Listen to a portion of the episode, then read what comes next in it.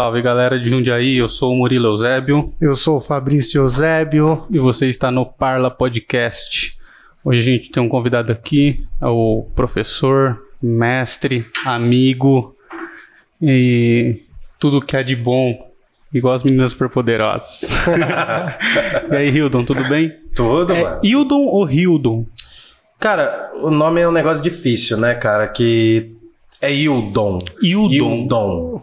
É até bem sonoro mesmo, parece até uma campainha, assim. Hildon, Hildon, é é. verdade. É, mas assim, cara, a galera. Eu desisti há muitos anos de Fica tentar corrigir as pessoas, até porque eu acho que é legal a cada um dar um tipo pro nome, sabe? Uhum. Porque fica mais. Fica engraçado, você se torna uma pessoa única pra cada pessoa. Sim. Já me chamaram até de Windows, Joe. Windows? Windows. Nossa. Não chegou a ser Whindersson Nunes, Whindersson Nunes, mas chegou a ser Windows, velho. O Windows. Uma vez eu liguei pra uma amiga minha, tava, a gente tava fazendo alguma reunião, alguma coisa de filosofia de cinema, sei lá. Aí o irmãozinho dela, o sobrinho dela atendeu, eu falei, ah, aqui é o Wildon, chama sua, sua irmã, sua prima, não lembro. Daí ele saiu do telefone assim, Ô Natália, o Windows tá te ligando. eu falei, é, beleza, mano. Então dá nada, dá nada. Não, mano. Mas assim, geral a galera conhece como Willow, né? Como eu toquei- Willow. É, Willow. Muita gente me chama de Willow por conta da banda. Eu tive banda muitos anos atrás e era Willow. Mas, cara, só albino, mano. Tenho milhares de apelidos. Eu posso ficar duas horas falando disso. E também me chamam de camaleão, mas camaleão eu mesmo me batizei, né? Eu consegui. Não, eu, eu queria achar. Porque na poesia. Na poesia tem um negócio mais ou menos assim, Murilo, que é legal você criar uma imagem. É tipo um nickname, né? A galera chama um, Uhum. tipo um nome, mas assim, é interessante criar uma imagem. E aí eu criei a imagem do camaleão albino, já faz uns anos, de- desde quando eu comecei a escrever literatura, eu criei o camaleão albino por quê? Porque é uma contradição, velho. O camaleão, qual que é o talento do camaleão? Esse camuflar. Se camuflar, ter várias cores. E ele não pode ser albino. E, e se ele for albino, ele se fode, porque um camaleão albino não serve pra nada. É um pouco, é, é um pouco para brincar com a, initi- o- a inutilidade da filosofia, da própria poesia, que pra muita gente é inútil. E também tem um lance assim: o camaleão albino é um alvo, alvo fácil. E a palavra alvo significa tanto alvo de levar o tiro, de levar o golpe, e alvo como branco também. Né? Um, um alvejante é aquilo que deixa alvo, Ah, que deixa branco. Então, como o, o albino o alvinegro. né? é, alvinegro é branco e preto. É o o Vasco, por exemplo, é alvinegro. Corinthians, né? O Corinthians, é, que vocês torcem pra esses times, é, enfim. Corinthians. Então, mas o negócio do camaleão fui eu mesmo que criei o nome. Que me, me veio assim, sabe? Eu queria pegar uma figura que é simbólica e também tem uma coisa, né? Que eu até falei já com o Fábio, lá da, da, da Dreams. O camaleão, e já falo com várias pessoas, né, da, da literatura também. O camaleão é um ser que atravessa as coisas. Porque ele tem várias cores, então a, a minha função, assim como professor, é conhecer vários públicos. Então, ser, me denominar camaleão, a galera chama mais de camaleão, não chama de camaleão albino, que é muito longo. Uhum. Mas camaleão é porque, mano, num dia eu tô trocando ideia com a galera da batalha de rima. No outro dia eu tô tomando vinho com as classes médias da cidade. No outro dia eu tô dando aula pra um cara, entendeu? Então, assim, acho que o camaleão é a oportunidade de você falar vários idiomas dentro do seu idioma. Tipo, a gente tem que ser poliglota, falar com todos os públicos. É mais ou menos o que a Entendeu? gente tenta fazer aqui, né? Sim, com certeza, cara. É uma inspiração isso para o que vocês estão fazendo, inclusive. É, imagina, ser, ser inspiração pra gente. que é isso. O- inclusive é por isso que, que mudou o logo do, do Parla e agora é tudo colorido, assim. Sim. Porque segundo o criador, Bruno Viacava, Uhum. ele. As cores representam a, a Diversidade. diversidade. Ah, sim, cara. Isso é certo. E é isso, ô, Bruno? Aí, tá vendo? O artista É. tá assinando. O Bruno é a voz da consciência, né? Ou da inconsciência. É. Não, mas vamos lá, mano. Não quero que a entrevista seja monopolizada por mim. Não sou eu que tô entrevistando vocês. Mano, não é entrevista, é uma conversa isso aqui. Não, beleza, vambora. A Hum. gente já comeu, já bebeu, vambora. Já mesmo, putz. Então, vamos falar de filosofia, cara. Bora. É, bom, primeiro, né? Quem é você? O que, que você fez? Vamos falar dos patrocinadores antes? Putz, é mesmo, ó. Bora. É a www.ecpinturas.com.br. Entrem lá no site, É, faça o orçamento, é gratuito, tanto por e-mail quanto por telefone. Segue lá no Instagram, arroba ECPinturas, que os caras são foda. E o Apoia-se. E o apoia-se www.apoia.c barra Parla Podcast. Ajuda a gente lá, porque a gente está com uma séria dificuldade de encontrar patrocinadores, porque os que querem patrocinar a gente não querem que a gente fala sobre qualquer coisa, que nem a gente... É, é o propósito do, do, do, do nosso canal aqui, do nosso podcast. Então não dá, velho, pra ter patrocinador assim. E a gente não é nem tão relevante assim pra, pra ter uma marca que bata de frente com a galera, tá ligado? Que, que assuma isso. Então a gente precisa da- do apoio da galera que gosta de assistir, velho. É, Então ajuda a gente lá no Apoia-se. E é isso, né, mano? Ajudar a gente a continuar livre. E segue no, no Instagram também, arroba Parla Podcast. Arroba Parla Podcast. Vou divulgar depois aí na live Tá, também. tá rolando live aí, né? Sim, sim. Eu tô com uma live aí, acho que deve ter uma pessoa, além de mim. Mas um abraço aí pra quem tá aí, eu não enxergo. Então um abraço, quem quiser acompanhar, é uma live de última hora. Tô com o Parla Podcast aqui, dando uma força pros caras que têm muito talento e que vão conseguir muita coisa aqui pra além da cidade. Legal. Então, se apresente, Hugo. Quem é você? Bom, vamos lá, né? Meu nome é Hildon Vital de Melo, sou de Jundiaí, São Paulo mesmo. E, bom, tem que falar da família, do Não, Não, mano, é- só fala mais ou menos. Mas dá, faz. dá, sua, dá sua carteirada. aí. É, a, a minha carteirada é bem fraquinha, porque assim, eu, eu, eu não gostava de estudar. Eu fui um bom aluno até a oitava série, sempre falei pra caramba, vocês devem ter percebido que eu falo muito. Depois, quando entrei no ensino médio, eu fui pro Gandra, que a gente chamava de glândula, né? Eu estudei lá também. Estudei no Gandra, nossa, fiz, fiz terror ali. E eu não gostava de estudar, cara. Falar assim, porque eu vou, eu vou começar falando da- da- do meu processo de educação para mostrar como todo mundo tem chance com a educação. O que, que aconteceu, cara? Teve um dia que eu tava tretando com a professora de física. Eu detestava, cara. Física eu nunca entendi, eu sou péssimo no ensino médio, tava horrível. Já tava sentando no fundão, babaquinha, sabe? Moleque, adolescentinho. E aí, o que, que aconteceu?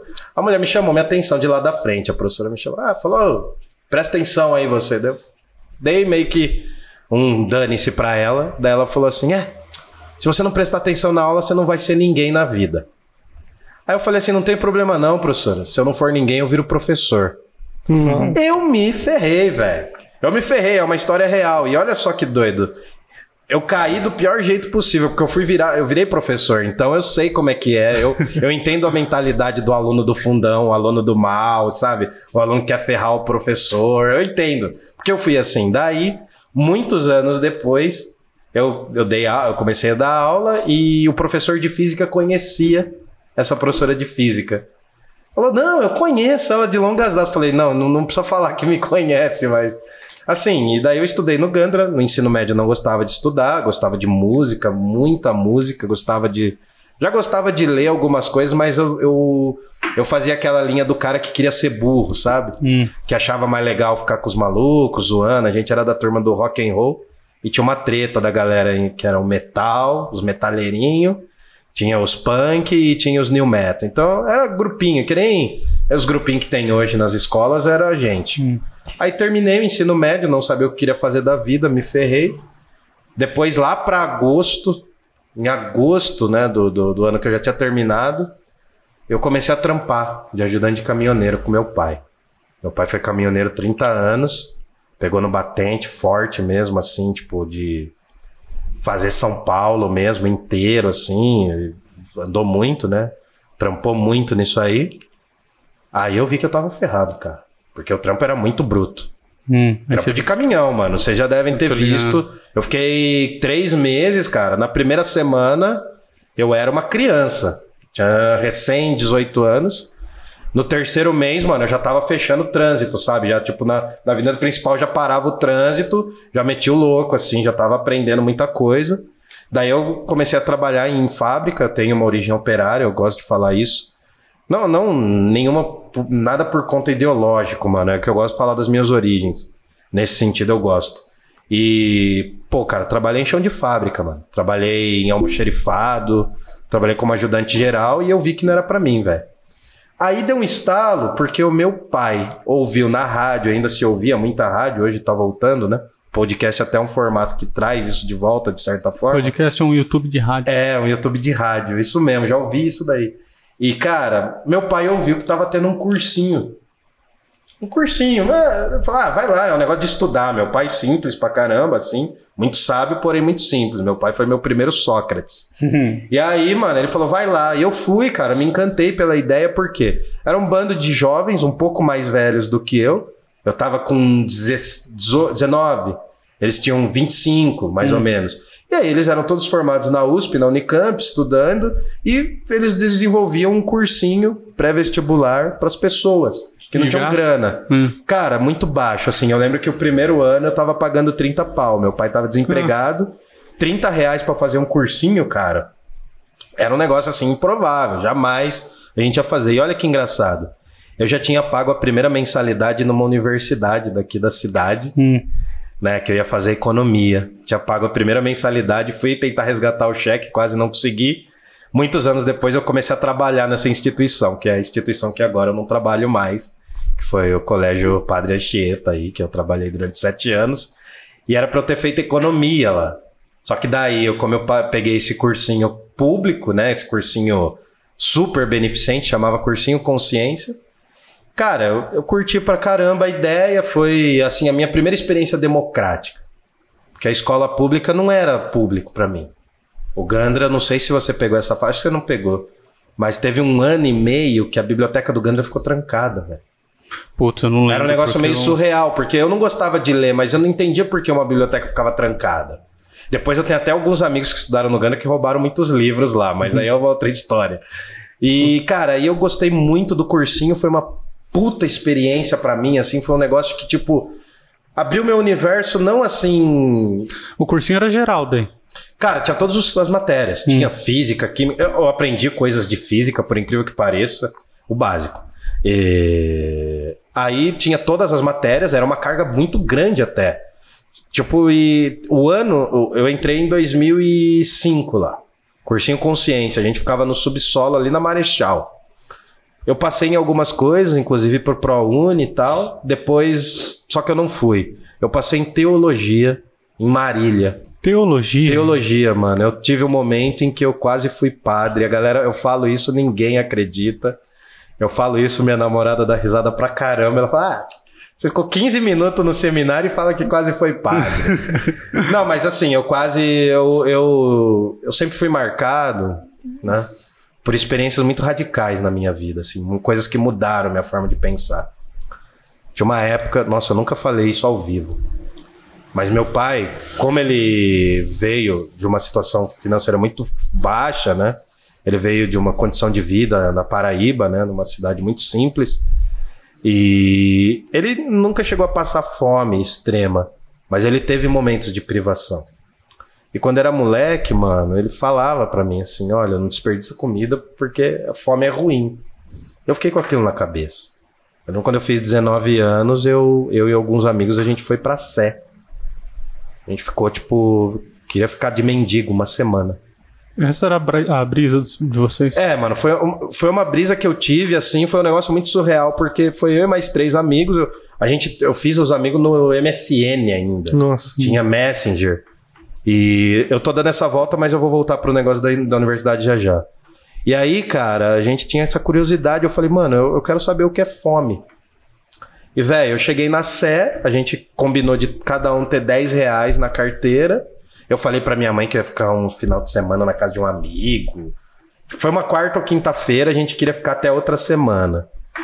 E a gente foi com 10 reais na carteira e o RG. Eu e mais quatro amigos. É, foram quatro. Mas todos os amigos que eu fiz, assim, não são amigos que eu converso uhum. hoje. E, cara, a gente ficou a primeira noite. Na primeira noite, um dos meus amigos, um desses caras, passaram, passou muito mal. Por quê? Uma, ah, mano, medo, deu hum. pânico.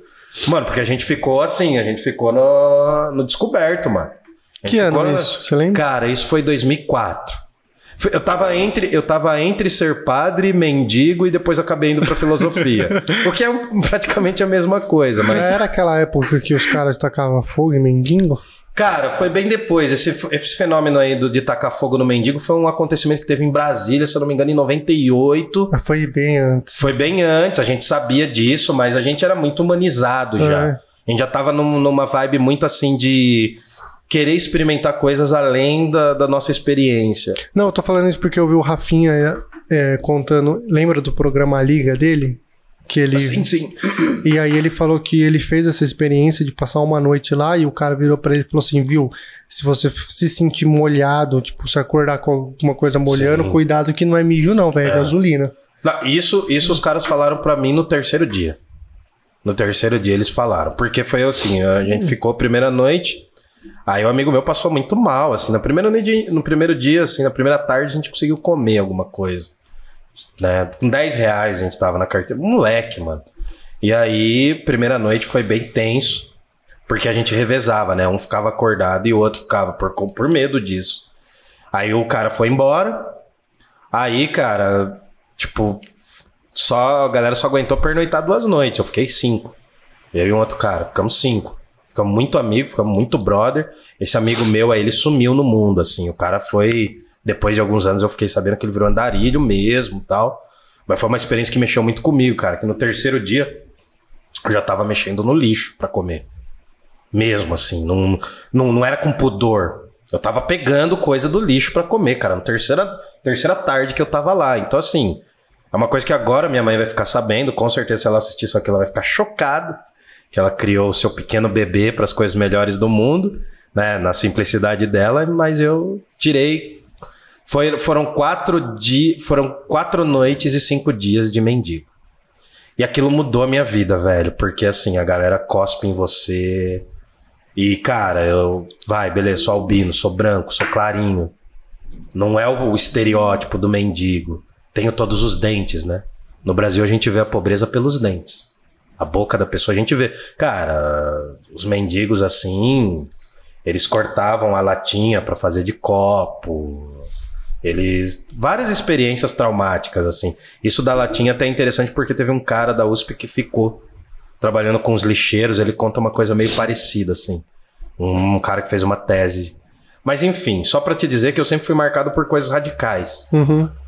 Pré- próximo a esse acontecimento, eu também acabei indo numa peregrinação da juventude católica para a Alemanha para ver Nossa. o Papa. Você foi pra Alemanha. eu fui para a Alemanha em 2005, 2005 é julho de 2005 ver o Papa, Bento XVI. Isso foi quanto tempo depois de você ter passado Foi um ano e pouco depois. E, e, ao mesmo tempo eu já tinha um ranço, né? Vou usar a palavra ranço. Eu já tinha um ranço da igreja, porque os meus pais eles sempre foram de uma coisa chamada neocatecumenato, de um que é movimento. isso? é um movimento dentro da igreja católica que surgiu nos arredores das periferias, assim, de algumas cidades da Espanha. É um movimento dentro da igreja católica que era extremamente rebelde e hoje é um movimento mais conservador, mas era uma coisa assim de ir falar com os mendigos, de ir explicar Deus para os pobres, tal. Um negócio que surgiu lá na Espanha, enfim. E cara, é muito louco porque foi uma experiência muito boa. Foi ali que eu aprendi a ler, foi ali que eu aprendi a escrever. Eu aprendi a escrever com os meus pais, com a minha mãe principalmente, e tal. E ao mesmo tempo que eu tava flertando já com essa coisa de tentar descobrir o que era fome, foi o motivo que me levou pras ruas pra ver o que, que era uma rua. Mesmo, sabe, cara? Porque a gente vê um mendigo, a gente ajuda ou não, ou xinga. Né? Eu, eu, eu sou da seguinte política, cara. Se o mendigo chega pra mim pra falar assim, me dá um trocado, eu não questiono, mano. Porque assim, se eu, que tô morando debaixo de um teto, quero tomar uma pinga às vezes, eu quero, mano. Eu tô tomando meu uísque aqui, cara. Beleza, é refinado, custou 70 reais. É barato, vai. Estava na promoção. É, O cara que tá na rua, mano, o cara quer se livrar daquilo, velho. 90% das pessoas que estão lá não querem estar lá. A maioria, né, mano? Tem os estágios de mendicância, de moradores de rua, pessoas em situação de, de desolação, tem um nome, de desalento, enfim. Cara, você chegou a ver um, um livro que um cara. Acho que é o, o canal dele chama Dois Dedos de Teologia. Já ouvi falar desse canal. Então, que ele escreveu um livro sobre é, não dar não dar as coisas pra mendigo, sabe? Então, eu acho que é ruim também. Eu não gosto, tipo, dinheiro eu não gosto de fazer, assim. Geralmente quando eu vejo algum, quando eu troco ideia, né? Porque, mano, os caras vê o tamanho da minha barba, já se identifica, já fala, pô, o cara tem alguma coisa também. Chama de Raul Seixas amarelo, alguma coisa assim. e, cara, geralmente eu não gosto de dar grana. Hum. Eu curto, tipo, levar pra comer, ou comer junto, trocar uma ideia, ou água. Cara, mendigo precisa muito de água, mano. É, é foda falar. Eu também acho que não é bom a gente alimentar a pobreza pela pobreza. Eu não quero manter os pobres pobres. Não quero que o mendigo seja mendigo a vida inteira. Muito embora pra muita gente eu entenda que essa atitude minha de querer conversar, de ajudar o mendigo, muitas vezes mantém o mendigo como mendigo. Hum. Eu entendo, eu acho que o livro deve. Eu não Eu conheço. não o li, eu só vi que deu uma polêmica sobre isso. Não, eu vou pesquisar. É, é que o certo não é ajudar, o certo era o Estado ajudar. Uhum. Eu acredito, é essa a minha visão. O certo era a sociedade entender que a mendicância, os moradores de rua, é um problema social no Brasil. né? É um problema que tem uma estrutura por trás. Mas, cara, tem uns mendigos muito lindos, velho. Tem uns mendigos que eu já parei pra trocar ideia pra ouvir os caras falar. Mano, eu já, eu já trombei um mendigo. na- isso na estação de trem, Armênia. Eu trombei um mendigo russo. Russo, cara. E eu sou fissurado em literatura russa. E eu conversei com o cara. O cara tava bebaço de, de pinga, não era vodka, mas o cara parecia um personagem da literatura russa que eu gosto. E eu lá, mó assim, universitário, já era universitário, eu trombei esse mendigo, chamava Alexei, mano. E na, na literatura russa tem um personagem de um escritor chamado Dostoiévski, eu sempre falo desse cara, que é o Alexei, que ele quase vira monge. Ele vira monge no livro. E, mano, quando ele falou que chamava Alexei e tava bebaço, eu comecei a conversar com ele. Eu tinha acabado de deixar uma ex-namorada minha no ônibus, né? Ela tinha ido pra casa. E eu fiquei falando, velho. Então, assim, eu, eu, eu não gosto. eh, Claro, eu, tenho as minhas coisas pra fazer, mas às vezes eu não dispenso um bom papo com um mendigo. Hum. Aqui mesmo, uma vez, assim, eu e um amigo meu, a gente tava tomando umas cervejas aqui, tava tomando altas aqui. O mendigo bateu na porta, velho. Deu um susto na gente. Ele veio pedir uma coisa. Aí a gente falou: não, vamos dar algumas coisas pra você tal. A gente deu uma garrafa d'água, deu um cobertor. Mano, eu não vou atrapalhar. Eu não vou melhorar a condição do Brasil ajudando. Mas assim, se eu não ajudar, é, é foda também. Porque assim, eu tenho uma empatia. Eu não sei se é a palavra boa, né? Todo mundo hoje tá usando empatia. Qualquer babaca usa a palavra empatia. Eu tenho medo de estar fazendo isso, mas. A questão da mendicância, mano, é uma coisa muito séria, velho. Eu fui mais a fundo, assim, sabe? Eu já participei de alguns projetos. Então, nesse momento, entre. Perdão, entre 2004 até 2007, eu flertei com muita coisa, cara. Eu fui, tipo. Fui, eh, flertei com o budismo, estudei algumas coisas do islamismo, estudei muito religião nesse período. Teve esse caso com os mendigos e eu acabei o quê? Eu trabalhei e estudei um ano, trabalhava no, no, no, no- num trampo de peão e estudava no cursinho. Aí eu, não, eu passei em algumas coisas, só que eu acabei não indo, não tinha grana, não tinha condição. No segundo ano, em 2006, eu fui mandado embora em março. Eu fui mandado embora da empresa. E aí o que essa, isso me deu uma oportunidade de conseguir estudar por um período de tempo. Eu logo arranjei um outro emprego, um emprego sem carteira, mas eu consegui trampar por um tempo, virei secretário do cursinho que eu estudava. Nossa. Eu era professor, eu era aluno e secretário. Daí eu estudei em 2006, ralei pra caramba, porque eu tinha um ensino muito ruim, né, deficitário por minha conta, aluno de escola pública. Aí passei, mano, no final do ano passei. No ano de 2006, esse cursinho que eu fiz parte foi o cursinho que mais aprovou gente no, em Jundiaí. Ah, é? Mais do que os cursinhos pagos. Ele não existe mais. Não existe mais. Como se fosse o Chico Poço. É, então, o Chico Poço é uma é o filho do filho desse cursinho. Porque antes do- teve um outro cursinho, é, o cursinho Chico Poço eu cheguei aí e tal, até pensei em trabalhar, uma galera que faz um trampo muito legal, mas o cursinho Chico Poço, ele é mais ou menos que uma- um desdobramento desse consciência. Muita gente que é amiga minha até hoje estudou lá. Eu tenho vários amigos que, que tiveram essa experiência. E foi uma experiência incrível, cara, que no final de 2016, acho que 96 pessoas passaram em universidade pública. Era uma realidade gigantesca para nossa época e para nossa proporção. E foi uma coisa incrível, porque em 2007 eu comecei a universidade, fui morar na periferia de Guarulhos, né, lá no Pimentas, fiz a Universidade Federal de São Paulo, que é a Unifesp, a filosofia, fui a primeira turma, os caras falam essa bobeira, né, de veterano eterno. Porque não tinha ninguém pra dar trote na gente. Veio a galera da medicina da trote, velho. Falar, medicina é meu ovo, a gente é inimigo de vocês. eu tava todo, eu tava todo assim, sabe? Eu tava, eu tava todo Che Guevarinha, assim, sabe? Assim, todo, ah, tá, é, Chico Buarque, essas coisas assim. No começo a gente é assim, mano. Não, é engraçado, assim, mas eu, foi, a minha- foi, acho que assim, de 2005 até 2010, mais ou menos, foi onde eu aprendi a ser ser humano. Foi o meu maior aprendizado, porque mais do que a filosofia, filosofia é conteúdo, né? Passou uma moto aí, ó. É, tô passando várias. São os caras que estão dando corre, né, Pra alimentar as outras pessoas. Eu já falei já que se um dia eu virar um monarca, porque eu só vou aceitar ser líder se for a monarquia, eu vou pôr sirene nas motos, que entrega comida, só documento não. boa, boa. Prioridades. Prioridades, brother. Não, e foi isso aí, mano. Daí passei na faculdade, foi, foi uma experiência totalmente marcante. Saí de Na Jundiaí. faculdade de filosofia. Filosofia. Eu, eu, o meu primeiro interesse era história. Eu não queria fazer eu- eu- filosofia de início. Eu queria, eu, eu queria ir para humanas, mano. Só tinha humanas para ir. Eu lembro que no terceiro ano que eu tava em filosofia, eu pensei em ir pro direito, largar a filosofia e ir pro direito, ou ir para biológicas, que eu sempre gostei muito de biológicas. Mas eu falei, mano, biologia tem cálculo 1. E direito vai ser foda pra caramba, porque eu vou ter que voltar tudo. Já tô no terceiro ano de filosofia. Eu falei, ah, vou fazer essa merda, né? Vamos terminar. Porque assim, os, três, os dois primeiros anos da faculdade, você vai todo animado, velho. Você chega na universidade pública, você quer falar pra todo mundo que você tá na universidade pública. Só que todo mundo que tá lá tá na universidade pública, não é novidade. Então, assim, foi uma experiência muito da hora. Foi um negócio muito. que mudou, cara. Moldou a minha vida, assim, pra várias coisas. Porque na, na universidade a gente convivia com gente que, tipo, no final do ano ia pra Paris pra torrar a mesada. E gente que a gente comprava miojo, tá ligado? Pra ajudar. Eu falei uma marca aqui, Lamen, né?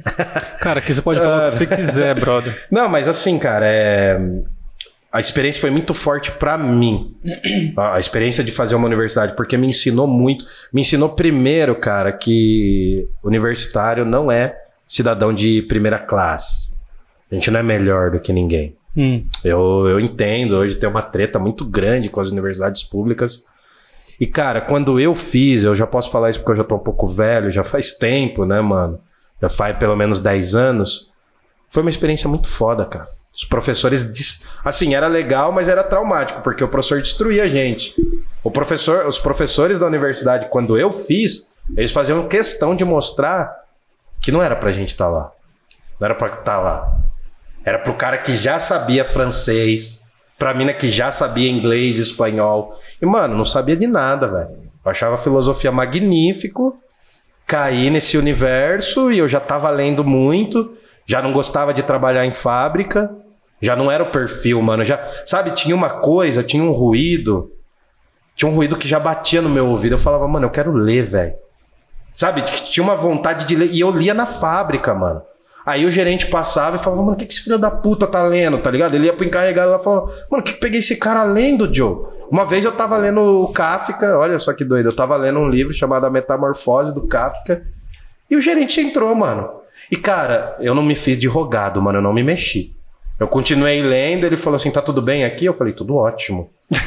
Falei, mano, porque eu já tinha feito o meu trabalho. E assim, dois minutos antes, eu sei que o cara me paga pra ganhar grana, tempo é dinheiro, capitalismo, beleza. Mas dois minutos antes eu tava no Guai, tava trampando, eu subia no caminhão pra ajudar os caras a carregar. Nossa, engasguei. Mas o cara me viu lendo, Joe. Aí eu já me senti um monstro, né? Eu senti, tô, tô errado aqui. E, cara, eu comecei a perceber que, assim, não batia. Não batia, mano. Eu aprendia pra caramba com os peão lá tal, trocava altas ideias, os caras eram muito engraçados. Mano, peão é engraçado. Não, né? conversar. Mano, eu vim, é, é a minha origem, mano. Teve uma vez, teve um cara. Eu não vou falar o nome dele aqui e tal, ele não vai ver, mas. Enfim, posso até tentar procurar um jeito de achar esse vídeo pra ele, mas teve um cara uma vez, mano, que ele pagava quatro pensões alimentícias. E teve um mês, mano, eu não sei o que aconteceu. Ele pegou um salário de um real, Joe. Caralho, velho. louco. Ele- eu juro por Deus, mano. Eu não, eu não sei o que aconteceu. Eu não sei se. Ele tinha, porque tinha uns bagulho de desconto de, de farmácia, em, Ah, tá. em folha, Folha. tá ligado? Empréstimo, essas paradas assim, mano. Uma vez ele, ele chegou pra mim e mostrou o Olerite, velho. Ah, cara, eu não consegui dormir, mano. Tipo, eu ajudei, assim. Eu não, não tô falando pra ser santo também, eu quero que se foda, não é isso. Mas eu ajudei o cara, mano. Foi um mês que eu ajudei o cara, velho. Porque, mano, o cara tirou um real, velho. O cara tinha família pra sustentar. Eu também tinha, de certa forma. Mas eu não tinha minha. Não tinha meu filho, minha mulher. Mas assim, eu tinha uma família, cara. O cara tirou um real, velho. Eu falei, cara, mano, o cara trampou muito mais do que eu. Porque eu trampava no Moxarifado, já era um lugar mais suave, já era um. Trampinho, era um trampinho assim administrativo, digamos. Era um peão administrativo, era um peão de primeira classe. Hum. E, cara, era foda ver umas coisas assim, sabe? Você via, tipo. Os caras ficavam felizes. É, é por isso que eu falo, né? São as questões trabalhistas, né? Eu tenho. Eu bato muito nessa origem operária. Por quê? Os caras ficavam felizes de fazer hora extra porque eles iam receber uma marmita. Só que não tinha lugar para os caras comerem a marmita. Os caras comiam sentado na fábrica. Era, era uma coisa assim, mano. Parecia que. tá- depois que eu aprendi na universidade, você olhava e falava, porra, mano, parece que os caras estavam no século XVIII. Sabe assim? você- você- depois você começa a rever a sua história e fala, mano, olha assim, os caras faziam esse trampo, velho. Desse jeito, porque é um trabalho extremamente braçal. Parece que os caras estão quatro séculos atrás, mano. E sabe, e era muito engraçado, velho. Era. Ao mesmo tempo que era engraçado, era traumático, porque os caras trabalhavam muito, tinha problema na coluna. E era legal porque tinha sempre o dia de doar sangue. Tinha sempre um dia que os caras iam dois, três doar sangue, cara. Era muito engraçado. Porque, mano, tinha uma solidariedade dos peão, mas ao mesmo tempo tinha os traíra do peão. É muito engraçado fábrica, mano. Eu aprendi muito em fábrica. E o, que foi bom pra mim foi porque, assim, quando eu entrei na universidade, eu não me seduzi com qualquer coisa. Todo mundo falava assim: não, a gente tem que falar dos trabalhadores. Eu falei: não, beleza, mano. Mas eu vivi com os trabalhadores. Pouco, três anos. O, to- o tempo que eu trabalhei. com Porra, peão- velho. Entendeu? Você falando em realidade de universidade pública, Sim. três anos é muita coisa, velho. A maioria lá, eu- eu, com certeza, nunca nem trabalhou. Então, cara, tinha muita gente que tava com 17 anos no primeiro ano, sabe? Então, eu falo, eu falava pros estudantes assim, né, quando eu tava como professor, agora eu não estou mais por enquanto, mas eu falava pro, pros estudantes, falava assim, cara, é, eu, eu apoio muito quem vai pra universidade, mas eu acho muito besteira entrar com 17 anos. Cara, sabe que eu também acho isso? Eu- Se eu pudesse fazer a minha faculdade, eu ia começar com 25 anos, mano. Eu também, velho, porque com 17 anos, mano, eu achava que sabia muita coisa com 18. Eu achava mesmo, eu, eu simplesmente achava que sabia muita coisa. Cara, com 20 eu já achava que eu não tinha cer- certeza de nada. E eu vejo assim, mano, às vezes você entrar com 16, 17 anos, tem gente que entra com 16, cara. Tem, Porque tem uma galera que, tipo, faz aniversário e tal. Eu acho muito cru, mano.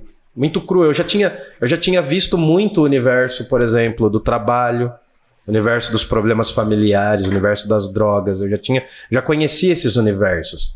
Então, quando eu cheguei na universidade, né, por exemplo, as pessoas começam, entram na universidade, principalmente humanas, principalmente universidade pública, é óbvio.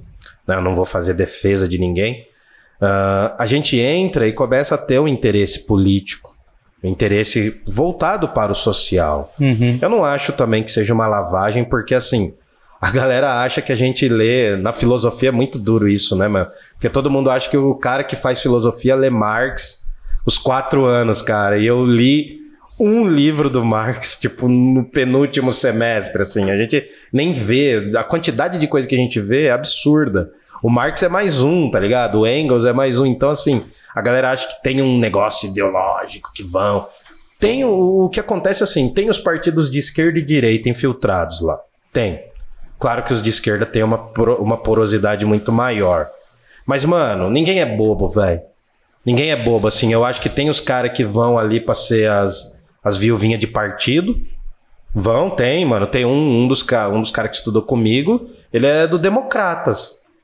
Ele é do Democratas, ele era do Democra... ele era do PSDB quando entrou na universidade, entendeu?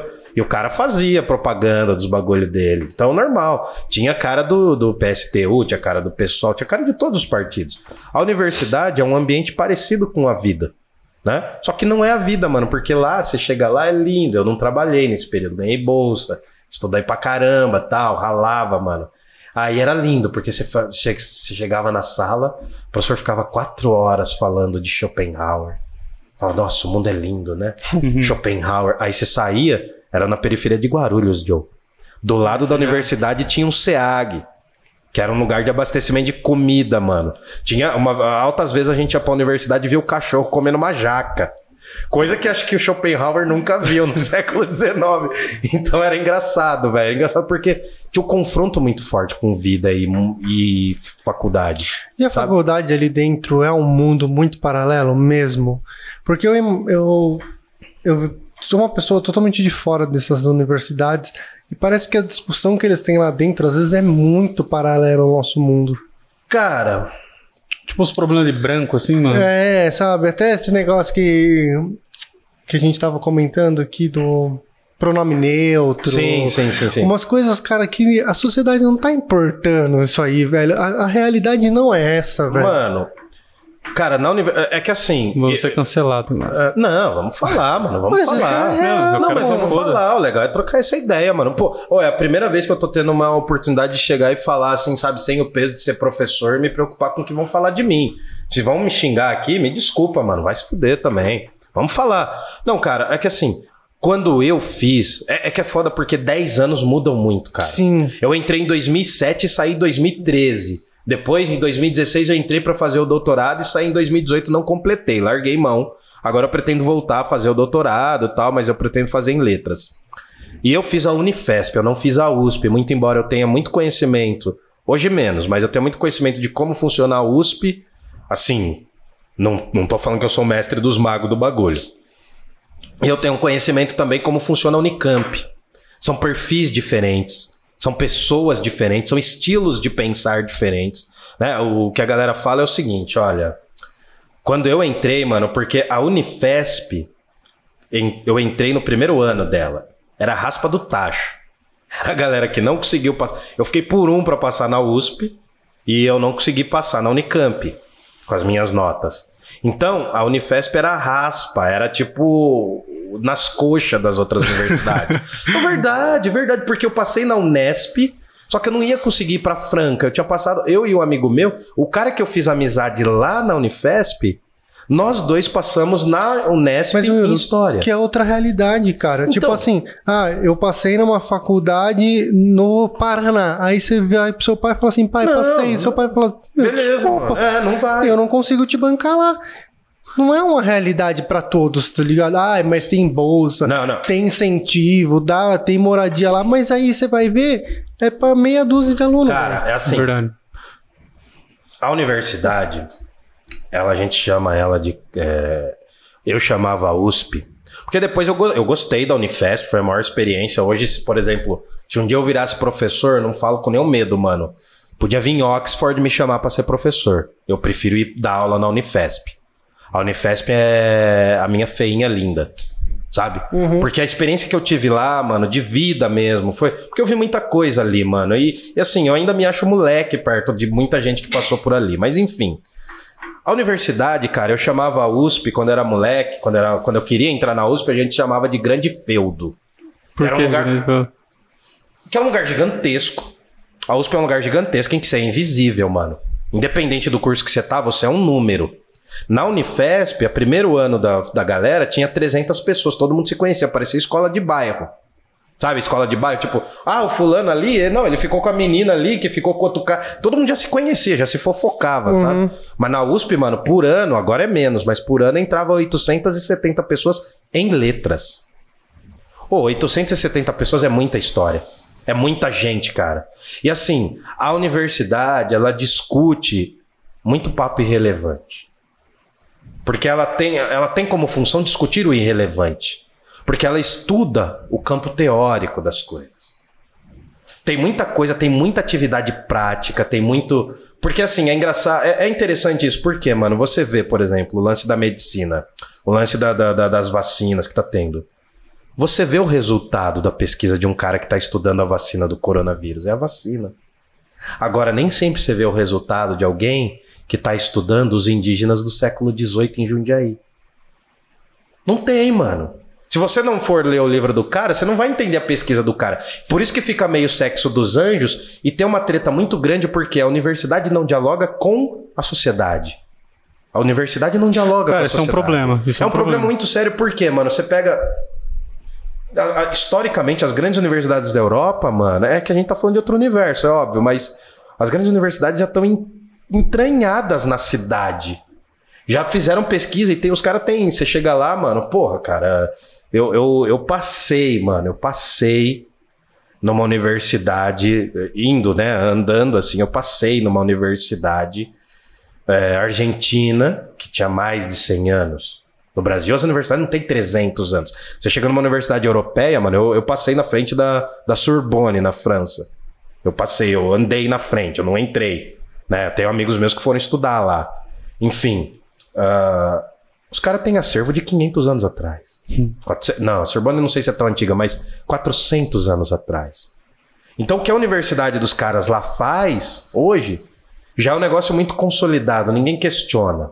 Então, assim, eu acho que eu- eu- o meu discurso sempre foi de apoio à universidade. Mas eu também tenho o lado que critica porque, mano, tem professor que ganha muito bem. Oi, eu falar muito bem, cara, pra mim ganhar muito bem é ganhar 30 mil reais e dar aula uma vez por semana. Tem professor universitário que ganha 35 pau e dá aula uma vez por semana e se re- e reclama, Joe. Reclama que tá sobrecarregado, mano. Agora você pega um professor de estado aí que ganha dois conto.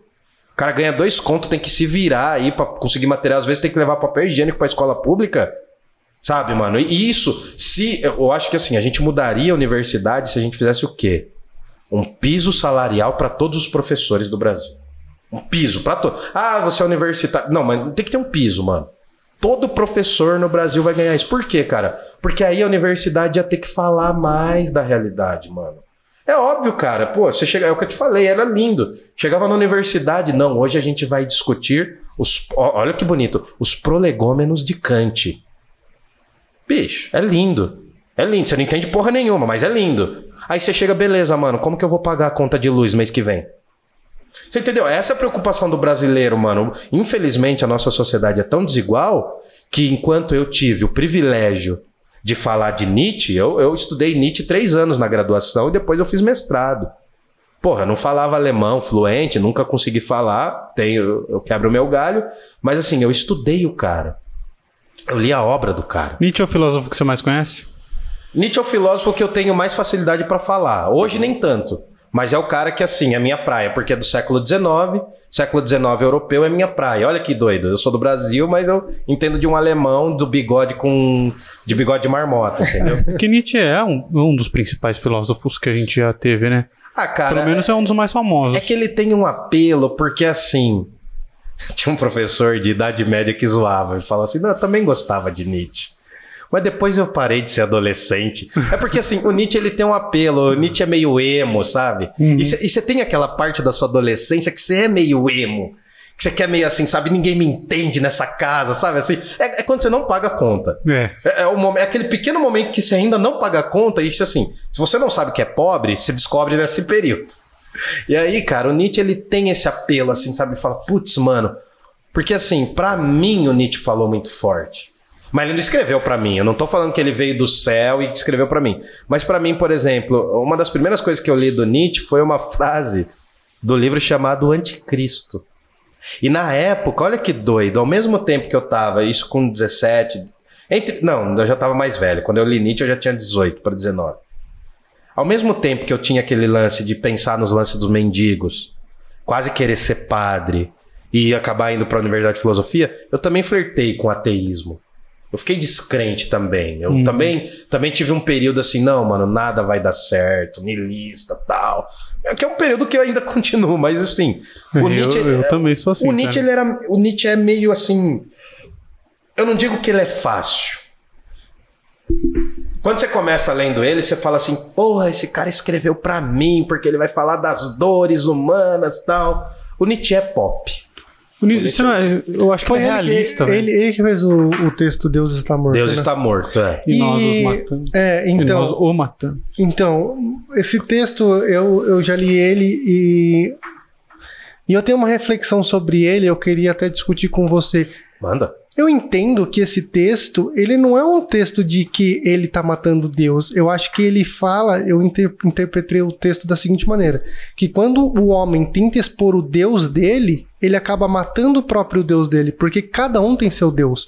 Então, que a gente vê isso, né? Meu Deus permite que eu fure a orelha, meu Deus permite que eu beba, meu Deus permite que eu fume, meu Deus permite que eu assista TV, meu Deus não permite. Ou não que... permite que eu assista É, é, ou não permite. Meu Deus não permite que eu corte o cabelo. Então, dentro de uma mesma sociedade, dentro da mesma re- igreja, se for numa igreja e perguntar pra cada um, cada um tem sua visão de Deus ali. Apesar de que todo mundo achar que tá cultivando o mesmo O Deus, mesmo quando Deus? você pergunta pra pessoa, tipo assim, ah, eu é, é errado fazer X, mas transar antes do casamento é, É, suave. então- é suave, né? Então, É, exatamente. é então, assim, eu interpretei o texto dessa maneira, que cada um tem seu Deus, e a partir do momento que você tenta expor o seu Deus pra fora, você mata ele. Porque daí você vai ter que falar, não, mas meu Deus não permite que eu assista TV. Entendeu? Não Cara, sei se eu a- interpretei não, mas as certo. duas reflexões de vocês somadas, pra mim é melhor. Pra mim é melhor do que qualquer professor aí que eu li. Por quê? Não, não, eu tô, não, eu tô falando sério. Mano, filosofia. Porque a galera acha, mano, eu- eu- eu, assim. A gente tem aí algumas ideias, algumas propostas futuras aí, né? De, de, de fazer algumas coisas aí de filosofia. Vamos ver se rola, mas assim, cara, eu quero mostrar pras pessoas. n- Não mostrar como profeta, mano. Eu, eu detesto esse- esse papel, assim, de grande conhecedor. Eu quero mostrar pra galera, primeiramente, que filosofia é muito mais acessível do que a galera fala. Uhum. Porque todo mundo falava, a gente era zoado, eu fiz filosofia, a galera, a- os outros cursos zoavam a gente, falava assim, não, pra fazer filosofia tem que ser ou metade, metade louco ou metade virgem. Só que na filosofia os caras conseguem ser as duas metades juntas, zoava a gente. Né? Mas enfim, era legal porque assim, todo mundo fala, nossa, filosofia não tem nada a ver com a realidade.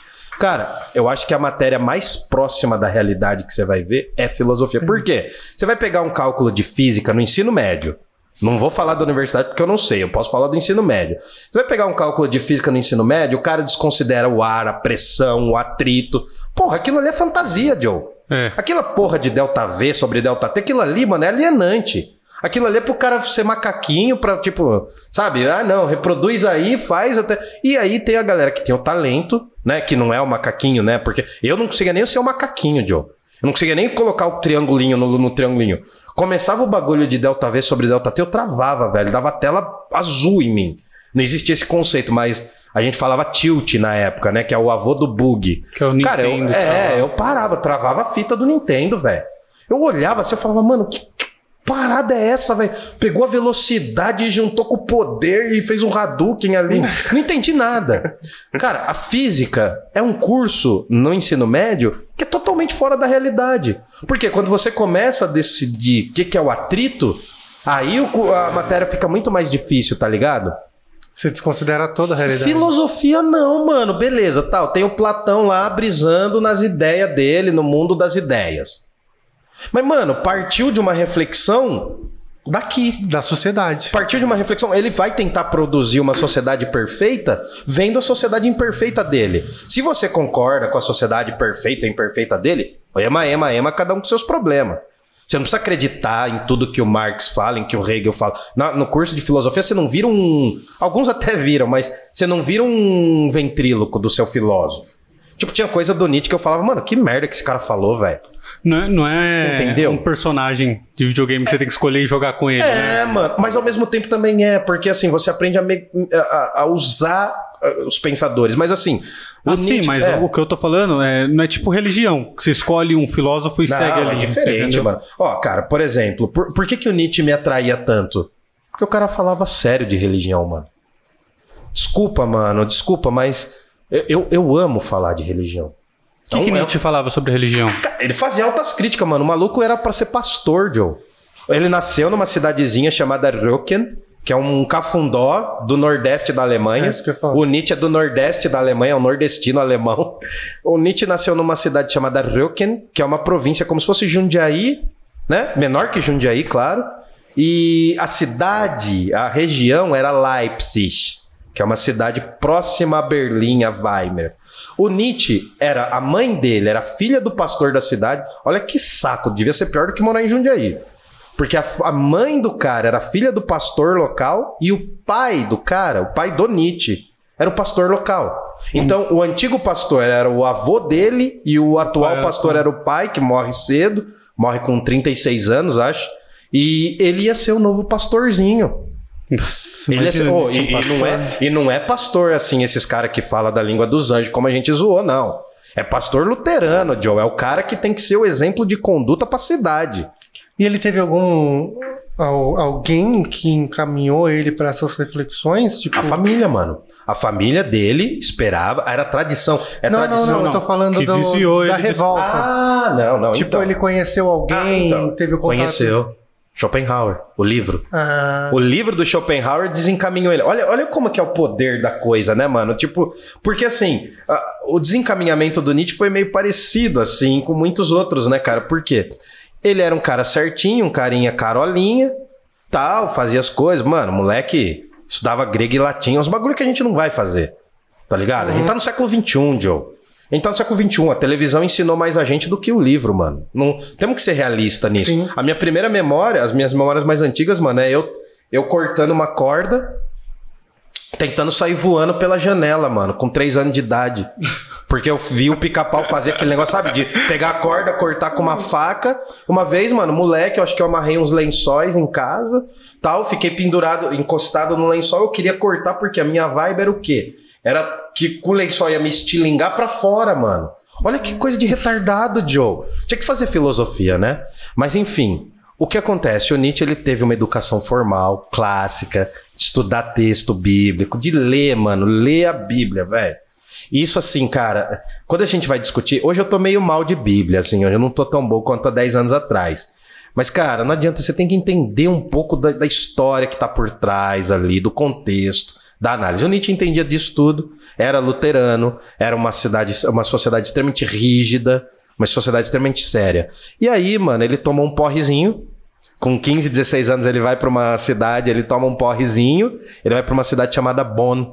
Eu tive a oportunidade de visitar, é uma cidade que é uma província dentro do- da região de Colônia. Não é a colônia daqui. e aí o que acontece? E aí ele fica bêbado, ele fica mal, cara. Nossa, eu bebi. Sabe, eu não vou ser mais o exemplo pra família. Ele escreve no diarinho dele, tá ligado? E aí, mano, depois ele passou com, acho que com 20 anos. Eu, eu tô ruim de data, mano. Tô ruim de Nietzsche hoje. Mas com 20 anos, 19, 20 anos, ele já tava estudando filologia. O que, que é o estu- filologia? Filologia é o estudo. Você pega dois textos históricos, dois textos antigos, e você faz uma análise para ver qual que é o mais próximo, o mais adequado. Então, por exemplo, você pega duas versões de um texto do século XVII e você faz um negócio chamado cotejar, que é você lê esse, analisa esse, você tem que. Mano, o cara fazia isso, era mestre nisso aí. Fora que ele estudava germanística, né? Que alemão, mano, é um idioma difícil, até para os alemães. E o cara era um linguista. Ele entendia da poética do idioma dele. Essa porra que a gente acha que o idioma alemão é sempre xingar, é porque a gente viveu no século XX. E a nossa referência de alemão é quem? Hitler. É a porra do Hitler. Então todo mundo acha assim que, ah, o Hitler falando lá no filme Bastardos Inglórios, nai, nai, nai, nai, nai, que o alemão é só xingo. É óbvio, é o mano. melhor meme, né? É o melhor meme, né? Aquele. Não, é- e aquele que os caras chegam no bunker, que é aquele filme do- dos últimos dias do Hitler, o cara chega no bunker, ele começa assim, deixa só o general tal, tal, É, tal. é. Daí ele fala assim, Das meine Befehlt! Porra, você Com vai. assim. É, que ele fica tremendo, ele já tinha Parkinson, filha da puta. Mano, E aí aquilo tudo é. né? Corinthians perde um jogo, os É, caras. é, é, o Bolsonaro é eleito, os caras fazem o vídeo. o Boulos concorre, os caras fazem o vídeo. Virou tudo, né, mano? Virou tipo um meme, um meme célula tronco pra tudo, tá ligado? Tipo, brigou com a namorada, é o meme do Os caras só põem legendas diferentes. É. Não, então, esse daí. Mano, é óbvio que a gente vai ter um estereótipo de que os alemães só xingam. Na verdade, cara, é um idioma muito arrastado. É falado aqui, gutural. Os caras tiram daqui da garganta, mano. Não é poético como o português. O nosso idioma, a galera fala o seguinte, que é. Eu já ouvi gente, né? Já vi uma holandesa falando pra mim. Ela falou assim: eu gosto do português porque é uma onda.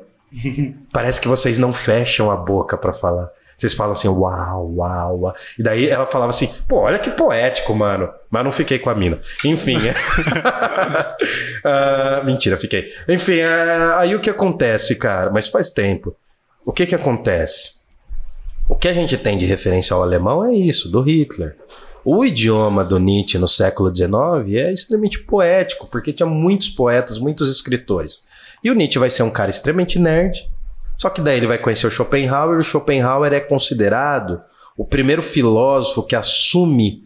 Era uma questão de assumir, que nem a questão da sexualidade hoje pra galera, era pro cara no século XIX, era se assumir ateu. O Schopenhauer, ele assume no começo da filosofia dele, eu sou ateu. É porque eu... antes eles chamavam de livre pensadores, livre né? pensador. Pra não falar ateu. Isso, Essa, é, esse termo. Freigeist em alemão, exatamente. O termo ateísmo surgiu daí, então. Não, não, o termo ateísmo vem lá do mundo antigo já. Já vem do mundo Já antigo. vem, É tem não se filósofos. tinham coragem de, de assumir isso. Sim. Antes de existir Deus, o Deus dos cristãos, já existiam ateus. Ah, Porque tá. antes de existir o Deus dos cristãos, existia a cultura grega, que existiam diversos deuses, e aí tinha um filósofo falando: não, não existe deuses. Tanto que o Sócrates, não um jogador de futebol que morreu de cachaça, que eu gosto muito, do Corinthians, né? É a maior honra do Corinthians, É. uma das maiores. Né? Tem vários, o Vicente Mateus também, mas uma das maiores honras do Corinthians é o Sócrates. Dr. Sócrates. Dr. Sócrates. Não, esse cara foi incrível. Eu queria ter falado com ele. É um dos meus sonhos. Mas o Sócrates histórico lá, o barrigudinho, o carequinha, ele foi acusado de descrença nos deuses. E foi condenado à morte por três coisas, né? Ele foi condenado à morte por descrer nos deuses, por espalhar o que eles chamavam de a como que chama? De a, a razão menor, alguma coisa assim, que é a filosofia, né? Ele espalhou a filosofia entre os jovens, o Platão era um desses jovens, e também porque, pasmem, ele corrompeu a juventude. Isso tem dois sentidos. Primeiro, os jovens começaram a andar com ele. Falar, não, nossa, esse cara é top, pô. O cara fala uns bagulho. Tive- Tiveram os primeiros seguidores, né? Mas já como você tem seguidor, você também tem hater. então a galera ficou assim, os políticos da cidade falaram, mano, o que, que esse maluco tá falando os bagulho e não deixou nada escrito? Sócrates não deixou nada escrito, igual Jesus. Né? Por isso que a galera questiona a existência de Sócrates e Jesus, que são as duas, os dois pilares da nossa sociedade ocidental é Sócrates com a filosofia, a ética e a moral, e Jesus Cristo com a religião e também a moralidade, né, o lado espiritual. E o terceiro é o direito romano, né? O direito romano. É. Sem o direito romano, a gente estaria na barbárie ainda pior do que a gente já vive. Pô, direito romano, a carta, o direito. Código de Justiniano, que depois o, o Napoleão vai adorar o Código de Justiniano. Exato. Terceiro pilar, exa- exatamente. Sem lei, né, mano? A gente vive o que. Na o- barbárie. É, o que é o Rio de Janeiro. Enfim. O que é o Brasil? É, o que é o Brasil, né? Não, mas não é o Brasil de Tô hoje. zoando. É o Brasil dos últimos 521 anos. Só isso. Mas aí o que que acontece? Só para eu não ficar muito divagando. O Sócrates foi acusado, ele corrompeu a juventude, então fez os caras seguirem ele e pasmem. Os caras queriam transar com o Sócrates. Porque na época já. Na época, a homossexualidade não tinha esse nome, era homerotismo, era outros nomes, enfim. Mas a, a beleza estava no ser masculino. E era a muito. sociedade entendia a, não, isso. a né? sociedade grega, principalmente ateniense, considerava normal um homem mais velho pegar um garoto. Era normal, né? Mulher era só reprodução, Mulher né? era só repro- Tinha também um lado erótico com as mulheres, mas era muito menos. A sociedade grega era masculina no sentido de que o padrão de beleza era masculino, era o corpo masculino. Aquelas estátuas que vocês veem, todas branquelas, que parecem albinas, né? Elas tinham cores, eram coloridas, tinham pigmentos, você sabia disso? Não Não. sabia, não. Aquelas estátuas tinham cores, tinham o olhinho, tinha cor, tal, né? Com o tempo esse pigmento se acabou, né? É que nem aqueles soldados chineses de terracota. Eles alguns ainda têm cor, mas a maioria perde essa cor com o passar dos séculos. Mas enfim, o Sócrates foi acusado disso e teve que tomar cicuta. Foi um veneno que paralisou os pulmões dele. Tudo isso para falar que o Nietzsche, olha o pulo que eu dei. Sócrates século IV a.C. Nietzsche século XIX Depois de Cristo. depois de Cristo. Da mesma forma que o Platão se desencaminhou com o Sócrates e buscou um novo rumo, o Nietzsche se desencaminhou com o Schopenhauer e se tornou ateu. Lá no mundo antigo já tinham ateus, pessoas que falavam: não, os deuses não existem. O próprio Sócrates fala assim: não, os deuses não são mais poderosos do que a razão. Porra, e falar isso, mano. Ele não falou bem assim, mas a, a frase atribuída a ele falar isso é um desafio. E o Sócrates teve que se defender, ainda não existia o direito romano. Uhum. Então o Sócrates teve que chegar lá e falar assim: mano, eu vou me defender aqui e tal, vou fazer apologia a mim mesmo. Vou falar: ó, não falei isso daí, eu falei de outro jeito tal. E aí o que acontece? Da mesma forma, um pouco o Nietzsche, teve alguns outros pensadores, mas acho que o Nietzsche foi determinante. O Nietzsche me desencaminhou. Porque o Nietzsche ele proporcionou uma forma de refletir sobre a religião que assim não era forma babaca. Porque falar de religião, mano, não é falar o que você acha de religião só. Não é só isso. Você pode falar da sua experiência com fé. Tem gente que tem experiências magníficas com a fé, mano. Uhum. E assim, eu acho assim, é muito babaca o ateuzinho. Eu fui assim também. O ateuzinho que desconsidera a beleza do mundo. Não dá, mano. Tem uns bagulho que você fala, pô, cara, é muito lindo, cara. E não tô falando de natureza, né? Tem gente que olha pra árvore e fala, não, a natureza é linda. Não, não é isso que eu tô falando Deus, cara, mas tem um negócio. É, é que eu não quero ficar parecendo Ana Maria Braga, sabe? Falando, dando receita, mas tem um negócio que é poético na vida, velho. Tem um negócio que é poético, mano, sabe? Quando você vê, tipo, as coisas acontecendo, algumas relações, algumas situações que escapa da sua razão. E você quer dar um sentido para isso. Uhum. E aí você escolhe, mano, ah, vou dar um sentido religioso, vou dar um sentido poético, artístico, filosófico. Aí você escolhe. O Nietzsche, ao falar que Deus está morto, ele fala duas coisas principais. Ele fala assim: olha, chegou um momento da reflexão intelectual do Ocidente que a nossa busca por verdade acabou soterrando a verdade. De tanto Deus ter sido considerado a verdade, surgiu a ciência. E a briga foi com ciência e Deus, né? Ciência e religião brigaram pra caramba. A ciência matou Deus. Tem até uma música do Fábio Braza que conta isso, brinca com isso. A ciência matou Deus e agora a ciência está se matando. Porque a busca pela verdade faz com que a gente não admita nada além do, da verdade. Uhum. Então a gente foi matando Deus com o passar dos séculos e além disso, a nossa relação com o sagrado, e aí entra o que vocês falaram, a nossa relação com o sagrado é uma relação individual, velho. Eu não posso chegar aqui e falar assim, mano, Deus é isso. Porque se eu emitir o que Deus é, eu posso estar tá tirando o que você acha que Deus é. Não quer dizer que Deus é qualquer coisa e que a divindade vai aparecer num caco de vidro, não é isso. Uhum. Mas, cara, uma das coisas mais sérias, eu, eu fico muito puto porque final de ano, cara, eu me estresso muito com Natal. Eu acho que é um. É uma mercadologia do caralho. Eu, detesto Natal e Ano Novo. Mano, eu, eu sou contra isso. Por quê, mano? O verdadeiro sentido do Natal, para um religioso, não pode ser ir pro shopping e comprar pro panetone, Joe. O verdadeiro sentido do Natal para um religioso, mano, é ver os olhos de Cristo na pessoa mais desprezível. Então você pega lá uma mulher trans negra, que é o que a sociedade mais recrimina hoje ser negro, sociedade brasileira, né? o racismo, ser negro, ser trans, ser mulher, é uma coisa desprezível aos olhos de um padrão de vida hoje. Você consegue ver Deus ali? Você consegue ver Jesus Cristo ali? Independente, mano, não é falar assim, ah, a pessoa tá pecando porque tá transando, a pessoa tá pecando. Cara, eu não aguentava mais. Eu não aguentava porque eu nasci num ambiente católico que era muito bom, teve muitas qualidades, mas tinha uma forma de ver o mundo, cara, que o que não fosse daquela bolha, a gente tava falando da bolha antes do podcast. O que não fosse daquela bolha, tava errado. E não é assim, mano. Quando eu fui estudar o budismo, mano, um pouco que eu estudei, vírgulas. Estudei vírgulas do budismo, do islamismo. Imagina, cara, a gente só tá nessa merda porque todo mundo fala que é o melhor. O católico fala que é o melhor, o espírita fala que é o melhor, o evangélico fala que é o melhor. Mano, eu gosto de brincar, eu, eu brigava com a minha mãe e eu falava assim, mano, acho que o mais importante de uma religião é saber deixar Deus em paz.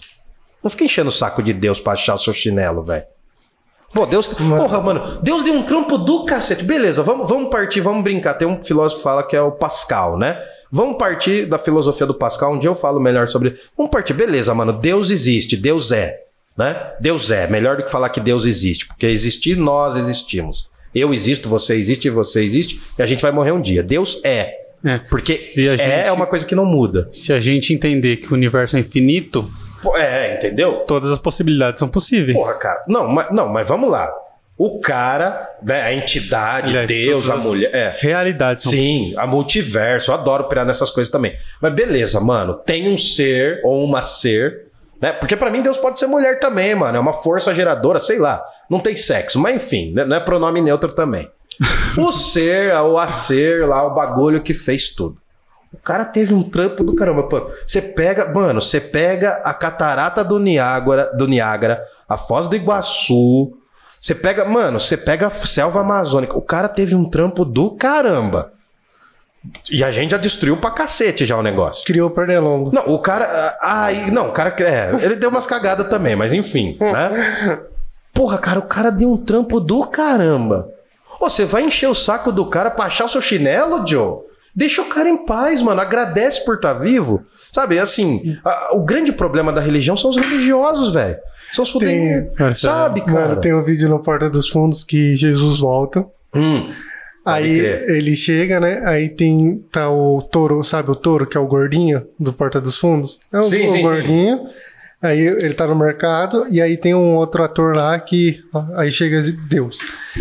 Aí Deus vai, vai no Toro e fala assim: Totoro, né? Totoro, isso. Chega nele e começa a falar que ele é legal e tal. Aí chega o, outro cara e falou assim: Não, mas eu sou religioso, eu rezo pra você todo dia. Ele falou assim: Não, por isso mesmo, cara, eu não aguento mais. Você me pede todas as coisas. Ó, esse cara que é legal. Esse cara não me pede nada. É, mano, pô, cara, assim, não. é- não, é- eu, eu sei que a fé. a- Eu sei que a fé é uma discussão individual. O, o- o problema é que a gente tá meio cagado, mano, é porque assim.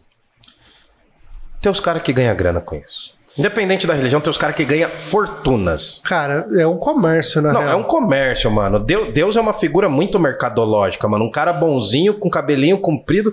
Mano, é o pai dos hippies, Joe. Cara, teve até um, um- recentemente uma dessas revistas de ciências, hoje é blog, blog não, né, site Sim, e sim. tal.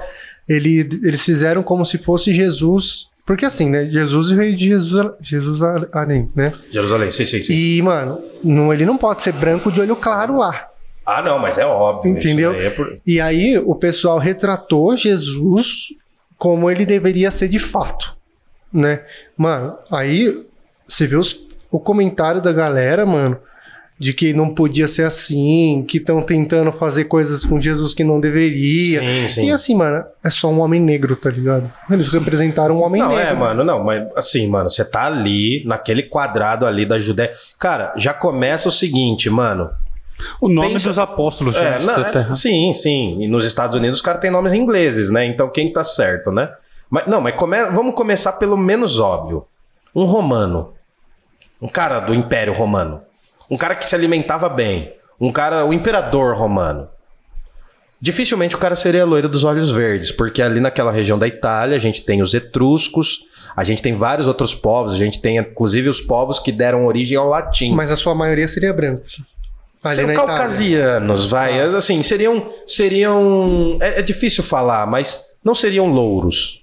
O- o- os próprios europeus do norte. Não é comprovado que eles sejam louros. Tem aquele. Já viu aquele livro sobre evolução daquele cara, mano? Me fugiu o nome dele. Darwin. O, Não, o o de Richard agora. que- Dawkins, ó. Não, o cara que escreveu aquele. Uma breve história do mundo. O, o que fez o Homo Deus. Que é o cara de agora, ele tem um nome. Ele tem um nome palestino, se eu não me engano, meu Deus do céu. O cara que fala de evolução foi um, foi um livro que virou Eu best-seller. Eu, quem eu você tá li o falando, livro. né? Youssef, um negócio. Não é Youssef, é alguma. Enfim, mano. É da uma- gringa. não, mas é um cara que vendeu muito aí pela, pela LPM Pocket, pra uma editora aí, enfim. O cara escreveu sobre a evolução humana e tal. Mano, pra começar, cara, eu já acho que os europeus não eram louros. Porque se você for pegar evolutivamente pensando, a coisa da vitamina D, a pele branca, o nariz mais fino é muito mais aclimatado ao norte da Europa, beleza. Mas, mano, o padrão, tipo, pegaram lá, fizeram uma reconstituição facial, isso dá muita treta entre as humanidades, entre a antropologia. Sabe esse negócio de reconstituir o rosto? Dá um problema gigantesco. Pra mim, mano, Jesus não era branco, óbvio, não tem nem como falar, porque se você pensar um romano, o romano já era caucasiano. Os judeus, mano, eles já têm muitos traços, né, já tem muitos traços diferentes dos brancos. Então, isso é claro, mano. Houve uma apropriação dos europeus. Os europeus precisavam retratar. Não é que os europeus foram filhas da puta em deixar Jesus loiro. Em alguns momentos eles foram, né? No, no século XIX eles foram filha da puta em fazer isso. Que aí eles falavam que Jesus não era judeu, enfim. Mas aí tem uma longa discussão sobre isso. Mas o que acontece? Eles aclimataram ao ambiente deles também. Porque, mano, seria difícil retratar. Pensa assim, eu não, não, não é uma questão étnica nossa, mas seria difícil retratar um Jesus negro numa sociedade que era predominantemente de brancos. Seria difícil, mano. Pra caralho. A gente tem que ser realista. Porque assim, uh, a gente tem que ficar chocado em achar que Jesus é branco hoje pelo seguinte sentido, mano. A gente vive uma sociedade miscigenada. A nossa sociedade, mano, eu, eu parto da ideia que nós, nenhum brasileiro é branco. Tipo, não é chocante isso, porque, mano, nós somos fruto de uma série de colonizações e de estupros, mano. É Isso é difícil, real. é difícil falar isso, porque se você pegar no nosso sangue, mano, tem sangue indígena, tem sangue. Porque assim, quem aqui, quem aqui conhece o tataravô?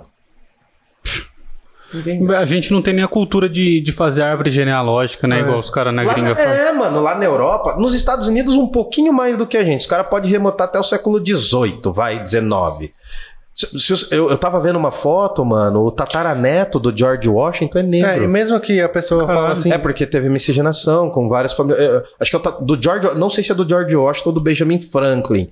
Um dos descendentes diretos daquele tronco familiar não é branco, mano, ele é mestiço. É. E A também a pessoa que pensou, ah, eu sei do meu tataravô, você deve saber de um, velho. Você teve quatro. Não, e você não sabe de onde eles vieram, mano. É. Pra começar, mano, eu acho que na- no Brasil não dá pra fazer árvore genealógica, porque o que ia ter de bastardo, mano? A Nossa. gente é tudo bastardo, velho. Por quê, mano? Quando os caras chegaram aqui.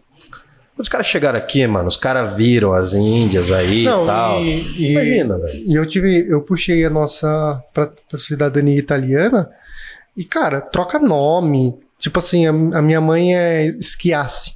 Sim. Mano, o nome Schiassi, do jeito que tá escrito nela hoje, é totalmente diferente Sim. dos parentes dela, mano. Dos primos Dos dela. primos, tá Não. ligado? Tipo assim, é uma, é uma confusão, Não, mano. cara, é uma é- é- confusão. Mas isso, cara, isso retrata. Isso, isso é tão lindo de discutir, cara. Eu acho lindo. A gente tá divagando, mano. Se eu estiver falando bosta, vocês me Não, avisam. Não, a ideia aqui é essa, mano. Cara, mas isso é tão lindo, por quê? Vai no tempo de vocês aí, se precisar parar, travar. tá suave. Cara, nós brasileiros não conhecemos a nossa origem. Não. Você, seja- você chega na casa, mano. Eu, eu tive, eu tive esse privilégio, mano, no, no- no bom e no mau sentido.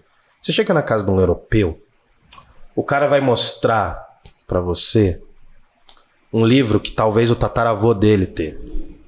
Não que os caras também. Não é, não é isso que os caras são melhor do que a gente. O sangue dos caras é vermelho que nem o nosso. Os caras cagam e fedem que nem a gente, mano. Morre e vai pra vala do mesmo jeito.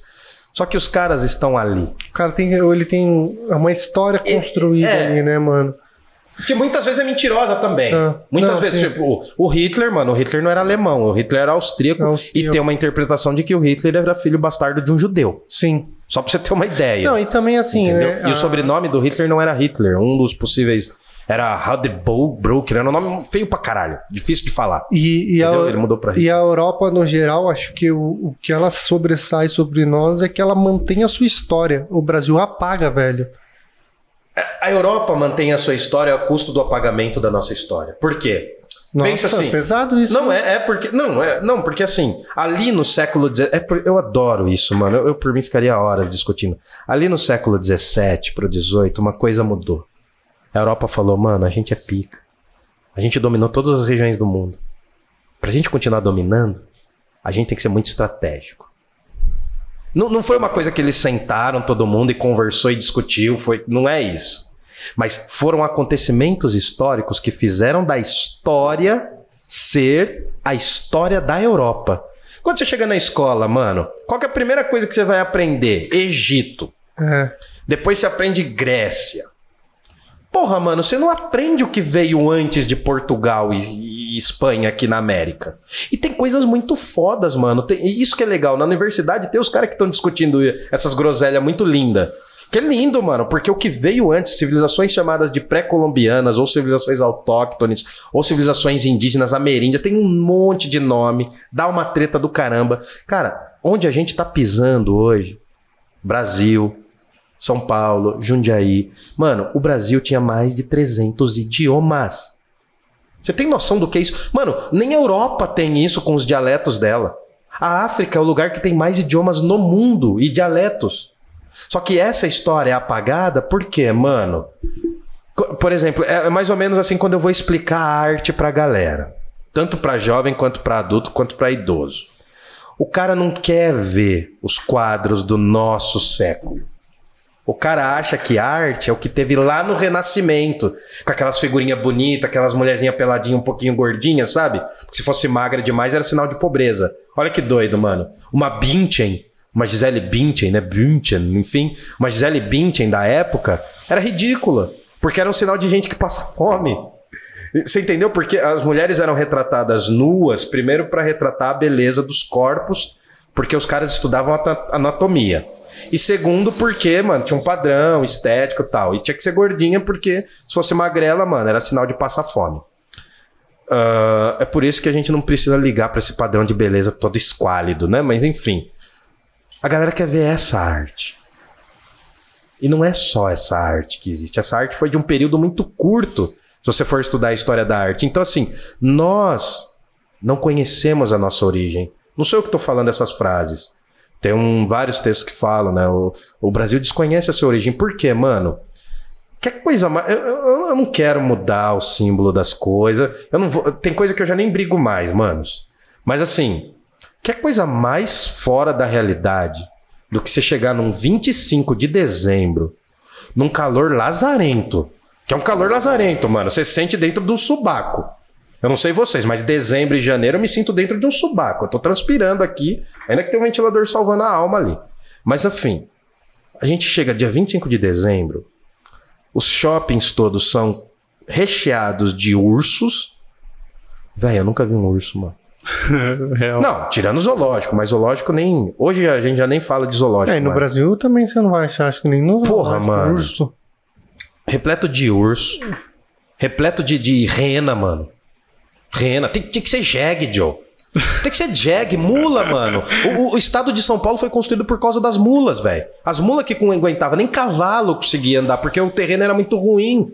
Cavalo, não sei se vocês já andaram de cavalo, mas cavalo em terreno Desnivelado morre, cara. Ele, ele tem que andar em planície. Cavalo não é para mares e morros. Você chega. Você, imagina subir a Serra de Santos antes de ter as estradas. Como que você subir com um cavalo? O cavalo morre, é a mula. Porque a mula dá o passinho pequeno, fininho. Entendeu? Aí, mano, vem um velho gordo, gordaço, barrigaço, branco, não vou nem falar do bagulho da Coca-Cola, que isso já me enche o saco, mano. Não tem nem, nem paciência mais, que ele é Mas é você vermelho. acha que é real? Não, não, o quê? Que é real o quê? Que, foi a Coca-Cola? Óbvio, mano. Foi. O Santa Claus, o São Nicolaus da Rússia lá, mano. Primeiro que o Papai Noel, nas regiões do norte da Europa, o Papai Noel vinha no final do ano para bater nas crianças. Eu gosto desse, mano. Eu já falei pra criança que Papai Noel não existe. Eu já tive esse prazer, mano. Eu tava numa padaria, a menina tava vendo um Papai Noel com saxofone. Daí eu falei assim: ó, Papai Noel não existe. A menina assim, quê? Eu falei, não, Papai Noel não existe, quem paga o seu, quem compra o seu presente é seu pai, que fica endividado. A menina foi chorar pro pai. Nossa. Mas era um momento que eu tava mais demoníaco, era um momento que eu tava mais do mal, acho que acabou aqui. Era um momento que eu tava mais do mal, mano. Ixi, acho que acabou a bateria do bagulho. Ixi, acabou a Ah, bateria. é porque quando também dá uma hora de live, ele mesmo cancela. É, não, né? mas acabou a bateria do bagulho, já era, foda-se. Enfim, ah, meu celular é soviético, ele, não- ele tem tempo curto. é, que nem aqueles mísseis que a União Soviética fazia de papelão, tá ligado? Nossa. Pra assustar os norte-americanos. É meu celular. Enfim, mano, aí os caras vão, mano. É um cara velho, gordo, branquelo, que nem eu. Co- Coberto, mano, com a roupa coberta. Não é um símbolo brasileiro essa porra, mano. Pra mim tinha que ser um pai de santo, um preto velho, tá ligado? Com chapéuzão, bermuda, chinelão. Sem camisa ou de regata? Não, de regata. Vamos botar de regata, porque se falar sem camisa, eu vou estar explorando o corpo do cara, não é isso. Mas, mano, e, e o cara usando um cocar. Imagina um preto velho chegando com um cocar, mano. Tipo, de indígena, já fundiu tudo, tá ligado? Pode pôr daí, até pode pôr uma roupa vermelha de Papai Noel, uma, uma camisa regata de Papai Mano, seria muito louco, cara. Eu tô falando sério, não é brisa minha. Por quê, mano? Não tem nada a ver com a gente essa porra, cara. Porra, cara, a gente se empanturra de umas carnes pesadas. Eu, eu, eu, falei, mano, meu sonho é fazer uma ceia de Natal light. Não por ser saudável. Mas imagina comer umas, um, umas frutona. Eu nem como tanta fruta, mas, tipo, tomar um, umas águas de coco. Seria muito louco, velho. Pra mim, o Natal tinha que ser, mano, um. Mais tropical, assim. Não, tinha que ser um bagulho. Não, mano, tinha que ser um preto velho. Tinha que ser um preto velho com cocar, mano. Por quê, velho? Não que a gente saiba mais sobre isso. A gente não conhece nada da África. A gente não conhece nada dos povos indígenas. Essa babaquice da gente falar, tipo, dia 18, dia do índio, é o limite, porque a gente não conhece nada dos caras, mano. A gente conhece ah, o que significa Jundiaí, que é por causa do peixe. A gente não conhece nada, velho. Dos povos. Mano, os povos que. Os primeiros escravizados aqui na, na cidade de Jundiaí foram os índios, velho. Antes dos negros até. Então, assim, a gente não conhece a história dos caras. E, assim, é mais ou menos o seguinte, só pra gente resumir isso. É como se a história do Brasil, as, as histórias ruins, por exemplo, a escravidão, o fato da gente ter, tipo, sido o país que mais. Uh, o estado, né, que mais matou negros historicamente. Não sei o que falo também, o Jonga fala isso poeticamente muito melhor do que eu. Mas o fato da gente ter dizimado as indígenas, estuprado, a rua do. O Brasil surgiu de estupros, mano, enfim. E. Cara, se a gente conhecesse isso. Eu não tô falando assim que não é, tá? Eu vou ser muito sincero. Porque eu acho que as pessoas são livres para ter os seus sonhos, mas assim. Não é Disney, Joe. Você tá entendendo? Não sei como falar, mas não não é Disney, mano. Aquilo ali não é a gente. Mano, é, é muito louco. Meu sonho é ir pros Estados Unidos. Um dos. Porra, mano, ir pra Nova York, mano. Imagina, New Orleans. O meu sonho é conhecer New Orleans, cidade do jazz, cara. Ficar bêbado lá, mano. Pô, imagina que louco ficar bêbado nos Estados Unidos. Daí você vem, o policial já te dá uma cacetada, sei lá como que é. Mas, mano, não é isso, velho. Não é que os caras estão errados no rolê deles. É a gente que tá errado em babar muito ovo pros caras. Por que você acha que brasileiro baba tanto ovo pros outros? Cara, eu tava vendo hoje, né? Os caras invadiram lá o Senado, o cara tava vestido de viking, não sei o quê, e nego pagando mó pau pra viking e tal. Eu falo, mano, o Lampião é bem mais da hora que os vikings. Mano. Não, primeiro que ontem o negócio. eu- assim, eu, eu li pouco sobre, eu não posso falar muito sobre ontem. Eu sei que é uma vendetta, né? É quase como um movimento de vingança contra a organização dos movimentos negros, do Black Lives Matter. Eu não falo inglês, mas. Enfim, é, um, é meio que uma revanche disso daí. É um, é um contragolpe, Tipo, eles entendeu? estão com vidas brancas importam. É, estão nesses papos de racismo reverso. Não, norte-americano adora. Se tem brasileiro, mano. Cara, eu já vi skinhead brasileiro, Joe. É um negócio. Não, não. Tem louco pra tudo nesse mundo, mano. Os caras falam, ai, o cara faz filosofia loucura. Porra, mano. Skinhead brasileiro é pior, né? Enfim, mas. E eu conheci skinhead brasileiro, estudei com. Mas então, pra resumir, mano, o bagulho é o seguinte. Esse papo de pagar o pau pra viking, mano, é um negócio foda, porque os vikings viviam em Chopana, Joe. Pega o Império Azteca, mano. É, nem paga pau pra Vicky, paga pau pra. pra... Não, é pagar pau pros Gringo. caras que pagam pau pra viking, mano. Sabe, o brasileiro, mano, falando um português muito real, o brasileiro adora, mano, é, se masturbar com o pênis alheio. Você entendeu? Chegar ao orgasmo com pênis alheio, mano. De moral, velho. Porque, mano, Jundiaí, cara, teve um movimento dos caras pró-Trump, mano. Imagina o Trump falando, hi everybody, hi Jundiaí. Mano, o cara nunca vai falar de Jundiaí, que ele nem mano. sabe o que existe, mano. O cara não sabe o que existe além da fortuna dele, Joe. Então, assim, lá o bagulho pega porque é muito setorizado, né, mano?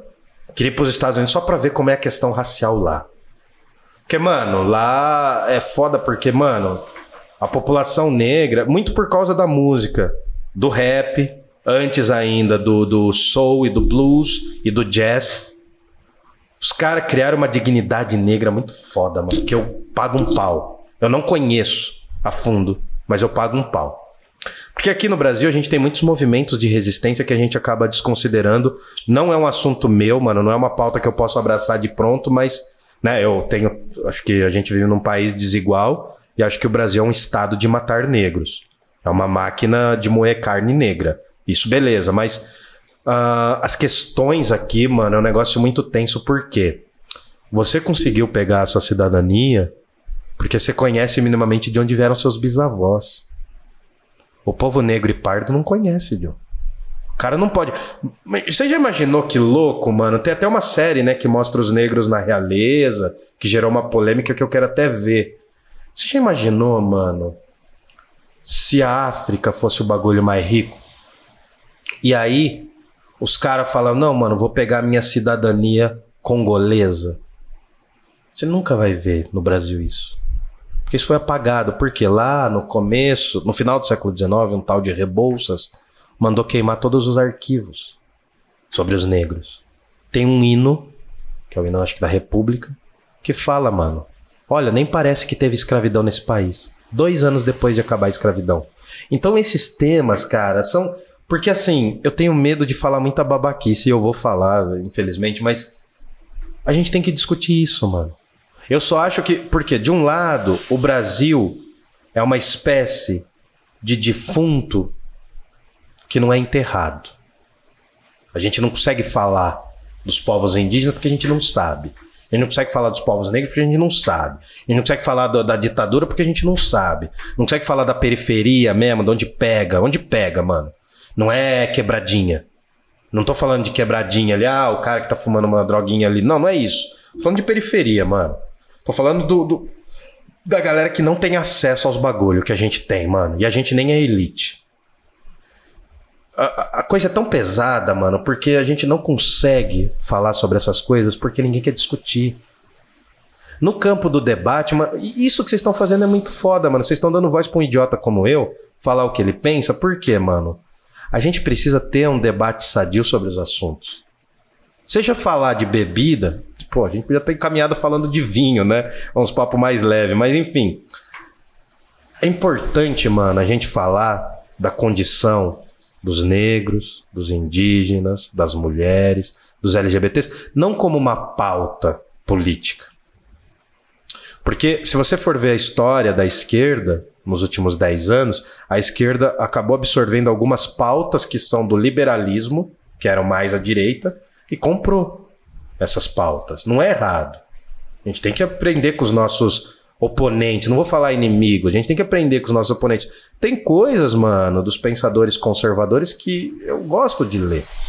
Aliás, gosto muito de ler. Cara, esse é um exercício que eu, tô, que Cara, eu tenho feito. Você entendeu? Querendo furar minha bolha, eu, eu, tô, eu, sigo no Instagram algumas pessoas que são intelectuais da direita, Sim. não sei o quê, não sei o quê. Cara, é, não raro eu, eu mudo de ideia, cara. Sim, não, porque a gente sempre. Mano, a coisa mais ingênua é falar que a gente não muda de ideia. Por quê, mano? Por exemplo, assim, eu, daqui 10 anos a gente pode estar tá falando as mesmas coisas de outros pontos de vista. Mas assim, o Brasil, mano, ele insiste em não se conhecer.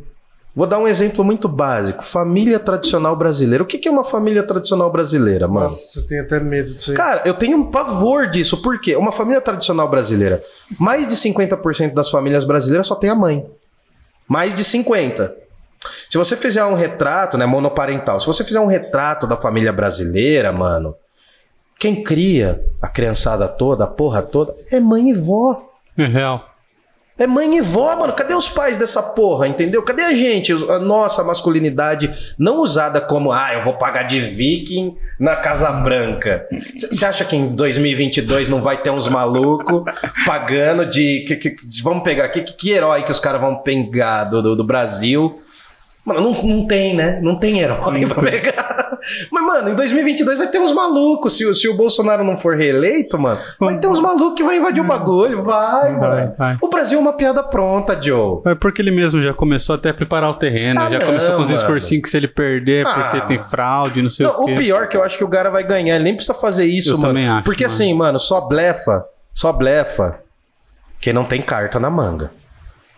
Entendeu? Mano, o cara tá com a carta na manga, mano. O cara vai pôr a dinastia dele lá, bicho. Vai virar Império Faraônico essa porra aqui. Vai ter. Vai ter. Mano, vai ter o Bolsonaro os primeiros, o Bolsonaro os segundos, sabe? Vai, vai ser assim, vai ser que nem Império Romano essa merda, mano. Mas assim, o, o, o fato é, cara, Calado ele é um poeta. Nossa, quando ele não fala nada. Cara, a semana que ele não fala nada é lindo. É lindo. Não, mano, não fala nada, cara. Mas assim, sabe, é, voltando. Nossa, eu groselhei muito. Mas assim, eu queria que o Brasil conhecesse o Brasil. E eu falo isso por mim, cara. Eu falo isso por mim, que conheço países latino-americanos e não conheço o Nordeste, de onde meu pai veio. Porque você vai viajar para, pelo amor de Deus, não é? Eu ia falar um palavrão, mas não é essa a ideia. Você vai viajar pro Nordeste, mano? Quanto que você vai pagar? Mano, É Porra, cara. só rico viaja pro Nordeste, Joe. Oi, assim, beleza, só albino, mano. Mas eu queria ir pros lugares, mano. Porra, cara, eu queria, eu queria ir pra Bahia, mano. Eu queria ir pro Alagoas, pro Sergipe. Porque eu quero conhecer o Amazonas, mano. Mesmo, tá ligado? E não é conhecer assim de chegar, turista e tirar foto com índio. Não é isso, velho. Eu quero saber o que, que é. Sabe? a- Porque assim, mano, uma das coisas que me aguçou muito a minha vida universitária, por isso que eu aprendi pra caramba, foi porque eu viajei. Fui pra Argentina, fui pro Uruguai, fui pro Chile, fui pra Bolívia, fui pro Paraguai. Andei um pouco no Brasil. Um pouco, né? Andei, mano. Conheci Florianópolis, conheci interior de Minas. Pouco. Pouquíssimo. Não viajei nada do que eu queria. Mas quando você começa a ver, mano. Sabe, o, o foda é que assim, né, cara, que hoje, não, não fazendo elogio ao Lula, não é essa a ideia, mas hoje com o Bolsonaro acho que a gente é meio piada no mundo, cara, porque eu lembro que eu fui pro Uruguai, os uruguai pagavam pau pra gente, mano. Não era por causa de uma questão política, mas os caras admiram muito o Brasil. Porque no Brasil, mano, há, uma- há- um negócio no Brasil, velho. Já falei com mexicanos, tá ligado? Já falei com porto-riquenhos. Os caras falam, mano, vocês têm um bagulho, cara. Não falaram assim, mas vocês têm um negócio que nenhum lugar tem, mano. E por. Eu, eu- eu troquei ideia com uma argentina uma vez. Não. Agora eu tô confundindo o rolê, mano. Mas assim, te- acho que foi um amigo meu que me falou isso daí. Eu tô, tô enganado. Mas uh, ele falou assim: a Argentina falou assim, mano, por que, que vocês negam o corpo? Por que, que vocês negam a negritude, mano, em vocês? Tipo, eu já, eu, eu já vi norte-americana falando assim, ó, vocês comem feijão todo dia, mano. Quem faz isso nos Estados Unidos são os negros. Não sei se a mina foi extremamente racista ou se ela tava apontando alguma coisa, Um um, costume. estereótipo, um costume. Mas, mano, você vai comer comida caribenha, mano. Cara, um amigo meu esteve em Cuba. E é um dos sonhos que eu tenho é ir pra Cuba. Viajar, ficar um mês lá. É um dos meus sonhos real mesmo. Conhecer o lugar, mano. Tá, tanto pra um lado quanto pra outro, eu quero conhecer o lugar. O cara falou, mano, você chega em qualquer birosca pra comer em Cuba, você come um prato parecido com o seu, mano. E lá, assim como aqui, foram os dois últimos lugares a ex- excluir a escravidão. Tem um bagulho, mano. Sabe, eu- eu vejo, mano, eu vejo os malucos lá, escola particular, ouvindo rap, achando que são os, né? Achando que são os caras da quebrada. nossa, isso é muito vergonha. É, velho. minha mamãe paga minha maconha. Né? Não, mas os caras são da quebrada. Os caras são da quebrada. Mora nos condomínios X daí da cidade, mas são da quebrada. Você falar alguma coisa pro moleque ficar quieto, o maluco chama a mamãe dele e vem xingar você. Aconteceu isso várias vezes comigo. Mas sabe, cara, é. A gente perde muita coisa sem dialogar com uma coisa que tá próxima da gente. Até mesmo assim, sabe, se a gente viajasse mais pela América. Porque a América não é os Estados Unidos, a América somos todos nós. Uhum. Porra, cara, eu sou apaixonado por isso aqui. É um inferno.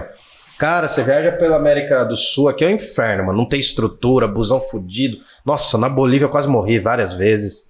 Mas é lindo. É lindo, porque a sua adrenalina bate e você... os caras falam contigo, mano, parece assim. Eu- Eu tava, fui num restaurante na Bolívia, e um amigo meu, a gente falou com o funcionário. E a menininha, uma filhinha, a filhinha dele, mano, criancinha, catou e falou assim: ah, começou a falar de Chaves, do Chavo del Ocho. Eu sou fissurado em Chaves. Chaves é bom demais. Ela mano. começou a falar da Chilindrina, eu falei, mano, isso bate comigo, velho. Agora, Pluto não rola, mano. Pluto É. não rola, Pluto me brocha. Mas, cara, desculpa, eu falei muito, eu não quero ficar palestrando, velho. Não, mano, mas foi ótimo.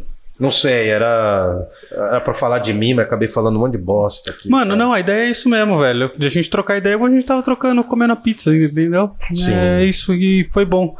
Na real, tem uma pergunta ainda pra você. Pode perguntar, mano. É uma pergunta filosófica. Hum. Uma homenagem ao nosso querido Albuja. Hum. Na sua opinião, Na sua opinião, quem mais mal fez a humanidade? A igreja, os bancos ou os filósofos?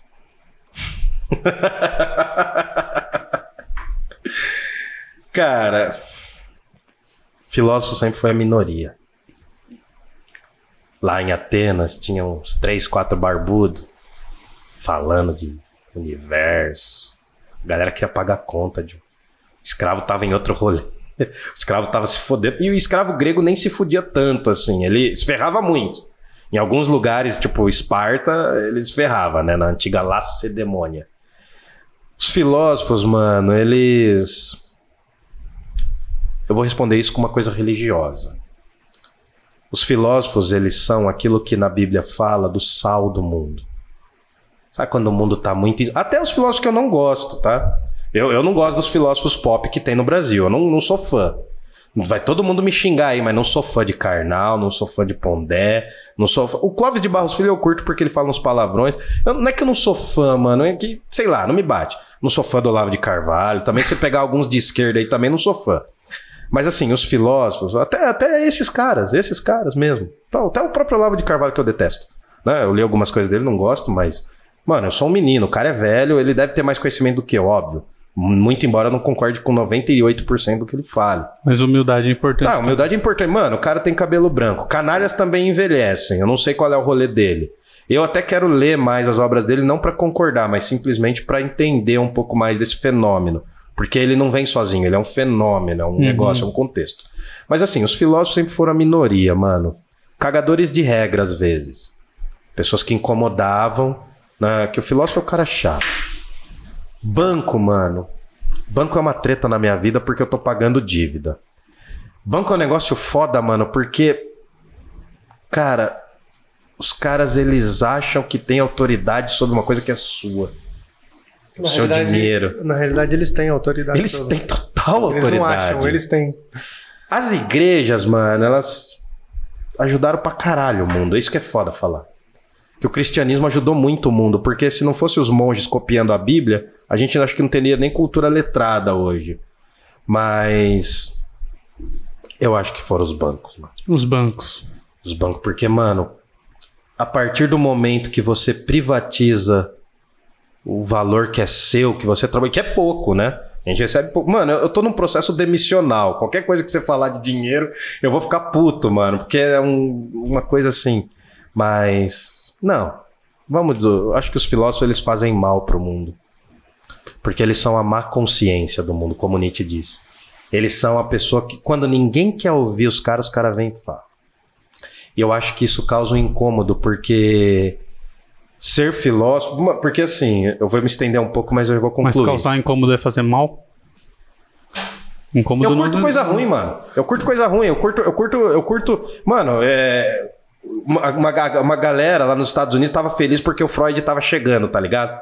O Freud ia aparecer lá, tinha saído de Viena, tinha sido expulso em 1930 e pouquinho por causa de ser judeu e tal. Aí tava todo. Coisa de americano, sabe? Fazendo aquelas festinhas. Tava chegando o Freud, né? Zoando, claro. Daí o Freud falou, mano, por que, que essa galera tá feliz? Eu vim trazer a peste. Eu vim trazer questionamento para esses caras, não vim trazer felicidade. Então é um pouco isso. O filósofo, cara, ele é a má consciência, ele é tudo aquilo que a gente quer jogar para debaixo do tapete. Filósofo, filósofo, pensadora, pensadora, a pessoa que questiona, mano. Porque ser filósofo não é estudar filosofia. Olha o que eu tô falando, mano, porque vai dar voz aí pra um monte de olavista, mas enfim. Ser filósofo, mano, é perceber as contradições que te formam e as contradições do mundo. E cara, sério, não digo que quem é ignorante vive melhor, quem é pobre vive melhor, não tem nada a ver. Mas às vezes não conhecer algumas coisas, por exemplo, eu amo a minha universidade, eu amo ter estudado filosofia. Mas tem hora que eu falo, mano, só me dá mais tristeza. Você acha que ignorância é uma benção? Não acho que ignorância é uma benção, mas é um mal coletivo. Porque assim, mano, hoje todo mundo acha que sabe de tudo.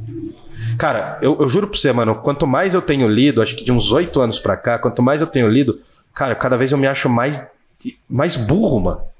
Burro, tô falando burro mesmo, assim, falo, pô, cara, por que eu não entendo isso que tá escrito aqui? Sabe? Eu, eu- eu me acho fraco, mano. Eu falo assim, mano, eu não sei ler. É foda eu começo quando- a ler, eu começo. Mano, não é, não é assim. Eu tava lendo. ô, eu Você, terminei. Você é. pensa, você fala assim, mano, o cara escreveu, eu não Cara, consigo ler e é, entender. mano, é, eu, eu acabei de reler, acabei de reler um livro chamado Lavoura Arcaica, do Raduan Nasser, escritor zaço, escreveu dois livros. O cara escreveu dois livros na vida. Você tem noção disso? Só dois, mano. Eu tô me matando pra escrever um, o cara escreveu só dois e ficou de boa. É um livro poético, mano. Era um livro que eu li, eu falava, mano, eu tenho que reler essa porra de novo, porque é difícil pra mim. Então, assim, é... o pensamento, cara, de certa forma, não é, não é à toa que a medusa tem cobras na cabeça. Porque muitos dizem que é o surgimento da razão. Ah, Quando é? Você, é, quando você começa a pensar, é claro, né? Na mitologia ela sofre um estupro, enfim, tem todas essas questões, mas são as cobras, as caraminholas. Cara, quando você começa a pensar e ver que o seu pensamento não bate com a realidade e que tudo que você vai fazer é uma merda. Porque, mano, você quer, você quer ajudar o fulano ali, mas no, no ali o cara quer te ferrar e você quer ferrar alguém também. Quando você cria as consciências profundas das coisas, aí dói. Então, ser filósofo, não sei se eu me digo isso ainda. Eu gosto muito de filosofia, gosto muito de estudar filosofia. Mas ser filósofo é um incômodo diário, mano. É incômodo porque, assim. Esse ano eu comprovei, não paga as contas. Ser filósofo não paga as contas, cara. Se eu falo assim, ó, beleza, tô falando pras câmeras aí, sou filósofo, cara. Não paga minhas contas. Ser filósofo, mano, não faz eu ter uma relação melhor com a minha família. Pelo contrário, mano, minha relação com a minha família não é ruim hoje. Mas é tensa, mano. Eu sou uma pessoa desgarrada. Eu sou uma pessoa que vive sozinho. Eu- a figura do filósofo é a figura quase do Lúcifer, que é a figura que vive sozinho. Do solitário, mano. Porque, de certa forma, quando você começa a pensar demais, isso é uma porta pra loucura. Você se vê sozinho, mano, no mundo. Se você não tiver uma outra cabeça, vocês são irmãos, mano. Eu falei, o lance de vocês é muito da hora porque vocês são irmãos, cara. E irmão tem um lance, mano, que é de raciocinar junto, que nem o que vocês falaram. Isso é uma das coisas mais bonitas que tem. Eu não tenho com nenhum dos meus seis irmãos. Não tenho nem com nenhum dos meus seis irmãos. Eu não tenho isso daí. Mas eu tenho com alguns amigos. Então, assim, cara, pensar, ser filósofo é um negócio difícil. Ser pensador, mano. Quem, quem que se dedica mesmo a estudar. Que é todo dia, velho. Todo dia. Hoje eu acordei seis horas da manhã pra ler, velho. Que babaca que faz isso na Terra. Que babaca. Eu, eu acordei pra nadar. Não, sei se é mas- pior. Porra, você cuidou da sua saúde. Eu fiquei curvado ali na, na cadeira, mano. Você é do seu intelecto. Ah, é. Daí, e o não aos 42 anos tem Alzheimer e esquece de tudo que estudou. vai saber, vai, Vai saber. Mas eu vou repetir a pergunta. Quem mais mal fez a humanidade? Na sua opinião, quem mais mal fez a humanidade? A igreja, os bancos ou os filósofos? Direto e reto. Ah, pra mim é banco, mano. Banco. Pra mim é banco. Banco fode a vida da gente. Meu Deus do céu, cara. Porra, que você quer pagar um negócio com a taxa menor, você. tá- Pô, eu tava com dinheiro pra pagar uma dívida. A mulher falou: não, esse, esse, essa movimentação é muito engessada. Porra, eu vou ter que pagar cinco conto, velho. Cinco mil reais de dívida ainda. É banco, mano. É banco, é banco. Não para. Ah, é. Não paga. Não, não é mais assim, cara. Antes dos 30, você tem essa oportunidade, mas depois. Dizem que caduca seu nome no SPC, né? Mas no banco não é assim, não. Procura um advogado. Ah, olha, vou procurar, Murilo. Quer me representar aí? Eu só faço isso, velho. não, não, não vamos, não vamos, não vamos falar de trabalho onde a gente se diverte. E a gente, Fabrício? A gente sempre concorda. Bom, e é isso, mano. É, bom, quero agradecer por você ter vindo. Quero pedir pra galera pra ajudar a gente no Apoia-se. É, entra lá no site também, DC Pinturas. Segue a gente no, no, no Instagram. Tem o meu Twitter também, que é arroba Cássio Eusébio. Eu não consegui o Murilo Eusébio, mano. Porque eu mesmo fiz uma conta no passado que tá desativado. Eu não consigo entrar nessa conta e, e- e me, me dá o meu próprio nome. Eu entendeu? entrei no Twitter semana retrasada, mano. Que bosta, eu não sei mexer, velho. Eu também não sei. Não, eu parei no Instagram, mano. Eu, eu já vi. Não, não- não- meu cérebro não acompanha mais, Eu mano. tô pagando os micos lá no Twitter, Porra, então cara, segue é lá pra ver. comentário. Nossa, depois você me ensina como mexe. Mano, eu vou aprender amanhã com o China. Que a gente vai jantar lá na casa dele. Ele falou que ia me Deus ensinar. do céu, velho. Mano, eu não sei se eu vou fazer Twitter, não. Tem que fazer, mano. Vai ter que fazer. Faça, faça. Faz não, mano, faz mas você é mais novo que Não, você eu. vai ter que fazer. Não, mano, é que a molecada tá comentando tudo, Joe. A molecada cai o Mano, pão da- mas- de manteiga, mano. A galera comenta e fala, mano, se eu viver nesse looping, cara, eu não saio. Eu prefiro falar com os mortos, velho. É. que é mais legal também. Ah, eu prefiro, mano. Ô, não vou perder meu tempo, não. E- e então, galera, é, comenta aí. A gente tá pensando em fazer uma série de filosofia, que a gente vai terminar de alinhar aqui. Já tá meio certo, né? velho? Sim, não, por mim tá Já certo. tá todo mundo compromissado aqui. Então vai rolar. Deixa aqui nos comentários o que, que vocês acham. Que dá ideia aí pra gente por onde começar. Por onde Fala, começar. manda comentário pra gente. E é né? isso aí, mano. Você tem mais alguma coisa pra falar? Suas redes sociais? Cara, eu. eu no, no Instagram eu- é Camaleal, Camaleal underline albino. Se alguém quiser me seguir, siga. Eu não, não sou profeta de nada. Só posto groselha, umas bobagens. Agora eu tô postando coisa de vinho. Eu quero Eu virar vi um hoje. especialista de vinho. né? Não, mas eu tenho. Eu faço alguns textos aí na. na- Assim, é que eu, eu, eu escrevo. Uhum. Tô pra lançar alguns Você tem, livros. você tem cinco livros já, não tem? Cara, eu tenho, eu tenho três prontos, eu tenho dois prontos e três na, na- no forninho. E aí, esse ano eu vou relançar algumas coisas de um prêmio que eu ganhei lá na USP, quando eu tava lá, que é o meu primeiro livro, foi um romance, Anotações para o Livro do Ventre. Horrível. E eu tenho um livro de poema, que é Haikai, uns poemas curtinhos, bem preguiçoso, assim, que eu, tô, vou, vou vender semana que vem. Vou até dar um pra vocês aí, pra vocês Oh, pegarem. Mas esse é de coração mesmo. E, cara, esse, esse ano eu quero desopilar aí, eu quero publicar algumas coisas. Então, quem quiser, siga Camaleão Underline Albino no Instagram. E no Facebook eu tô com meu nome real, que é feio, é Hildon Vital de Melo.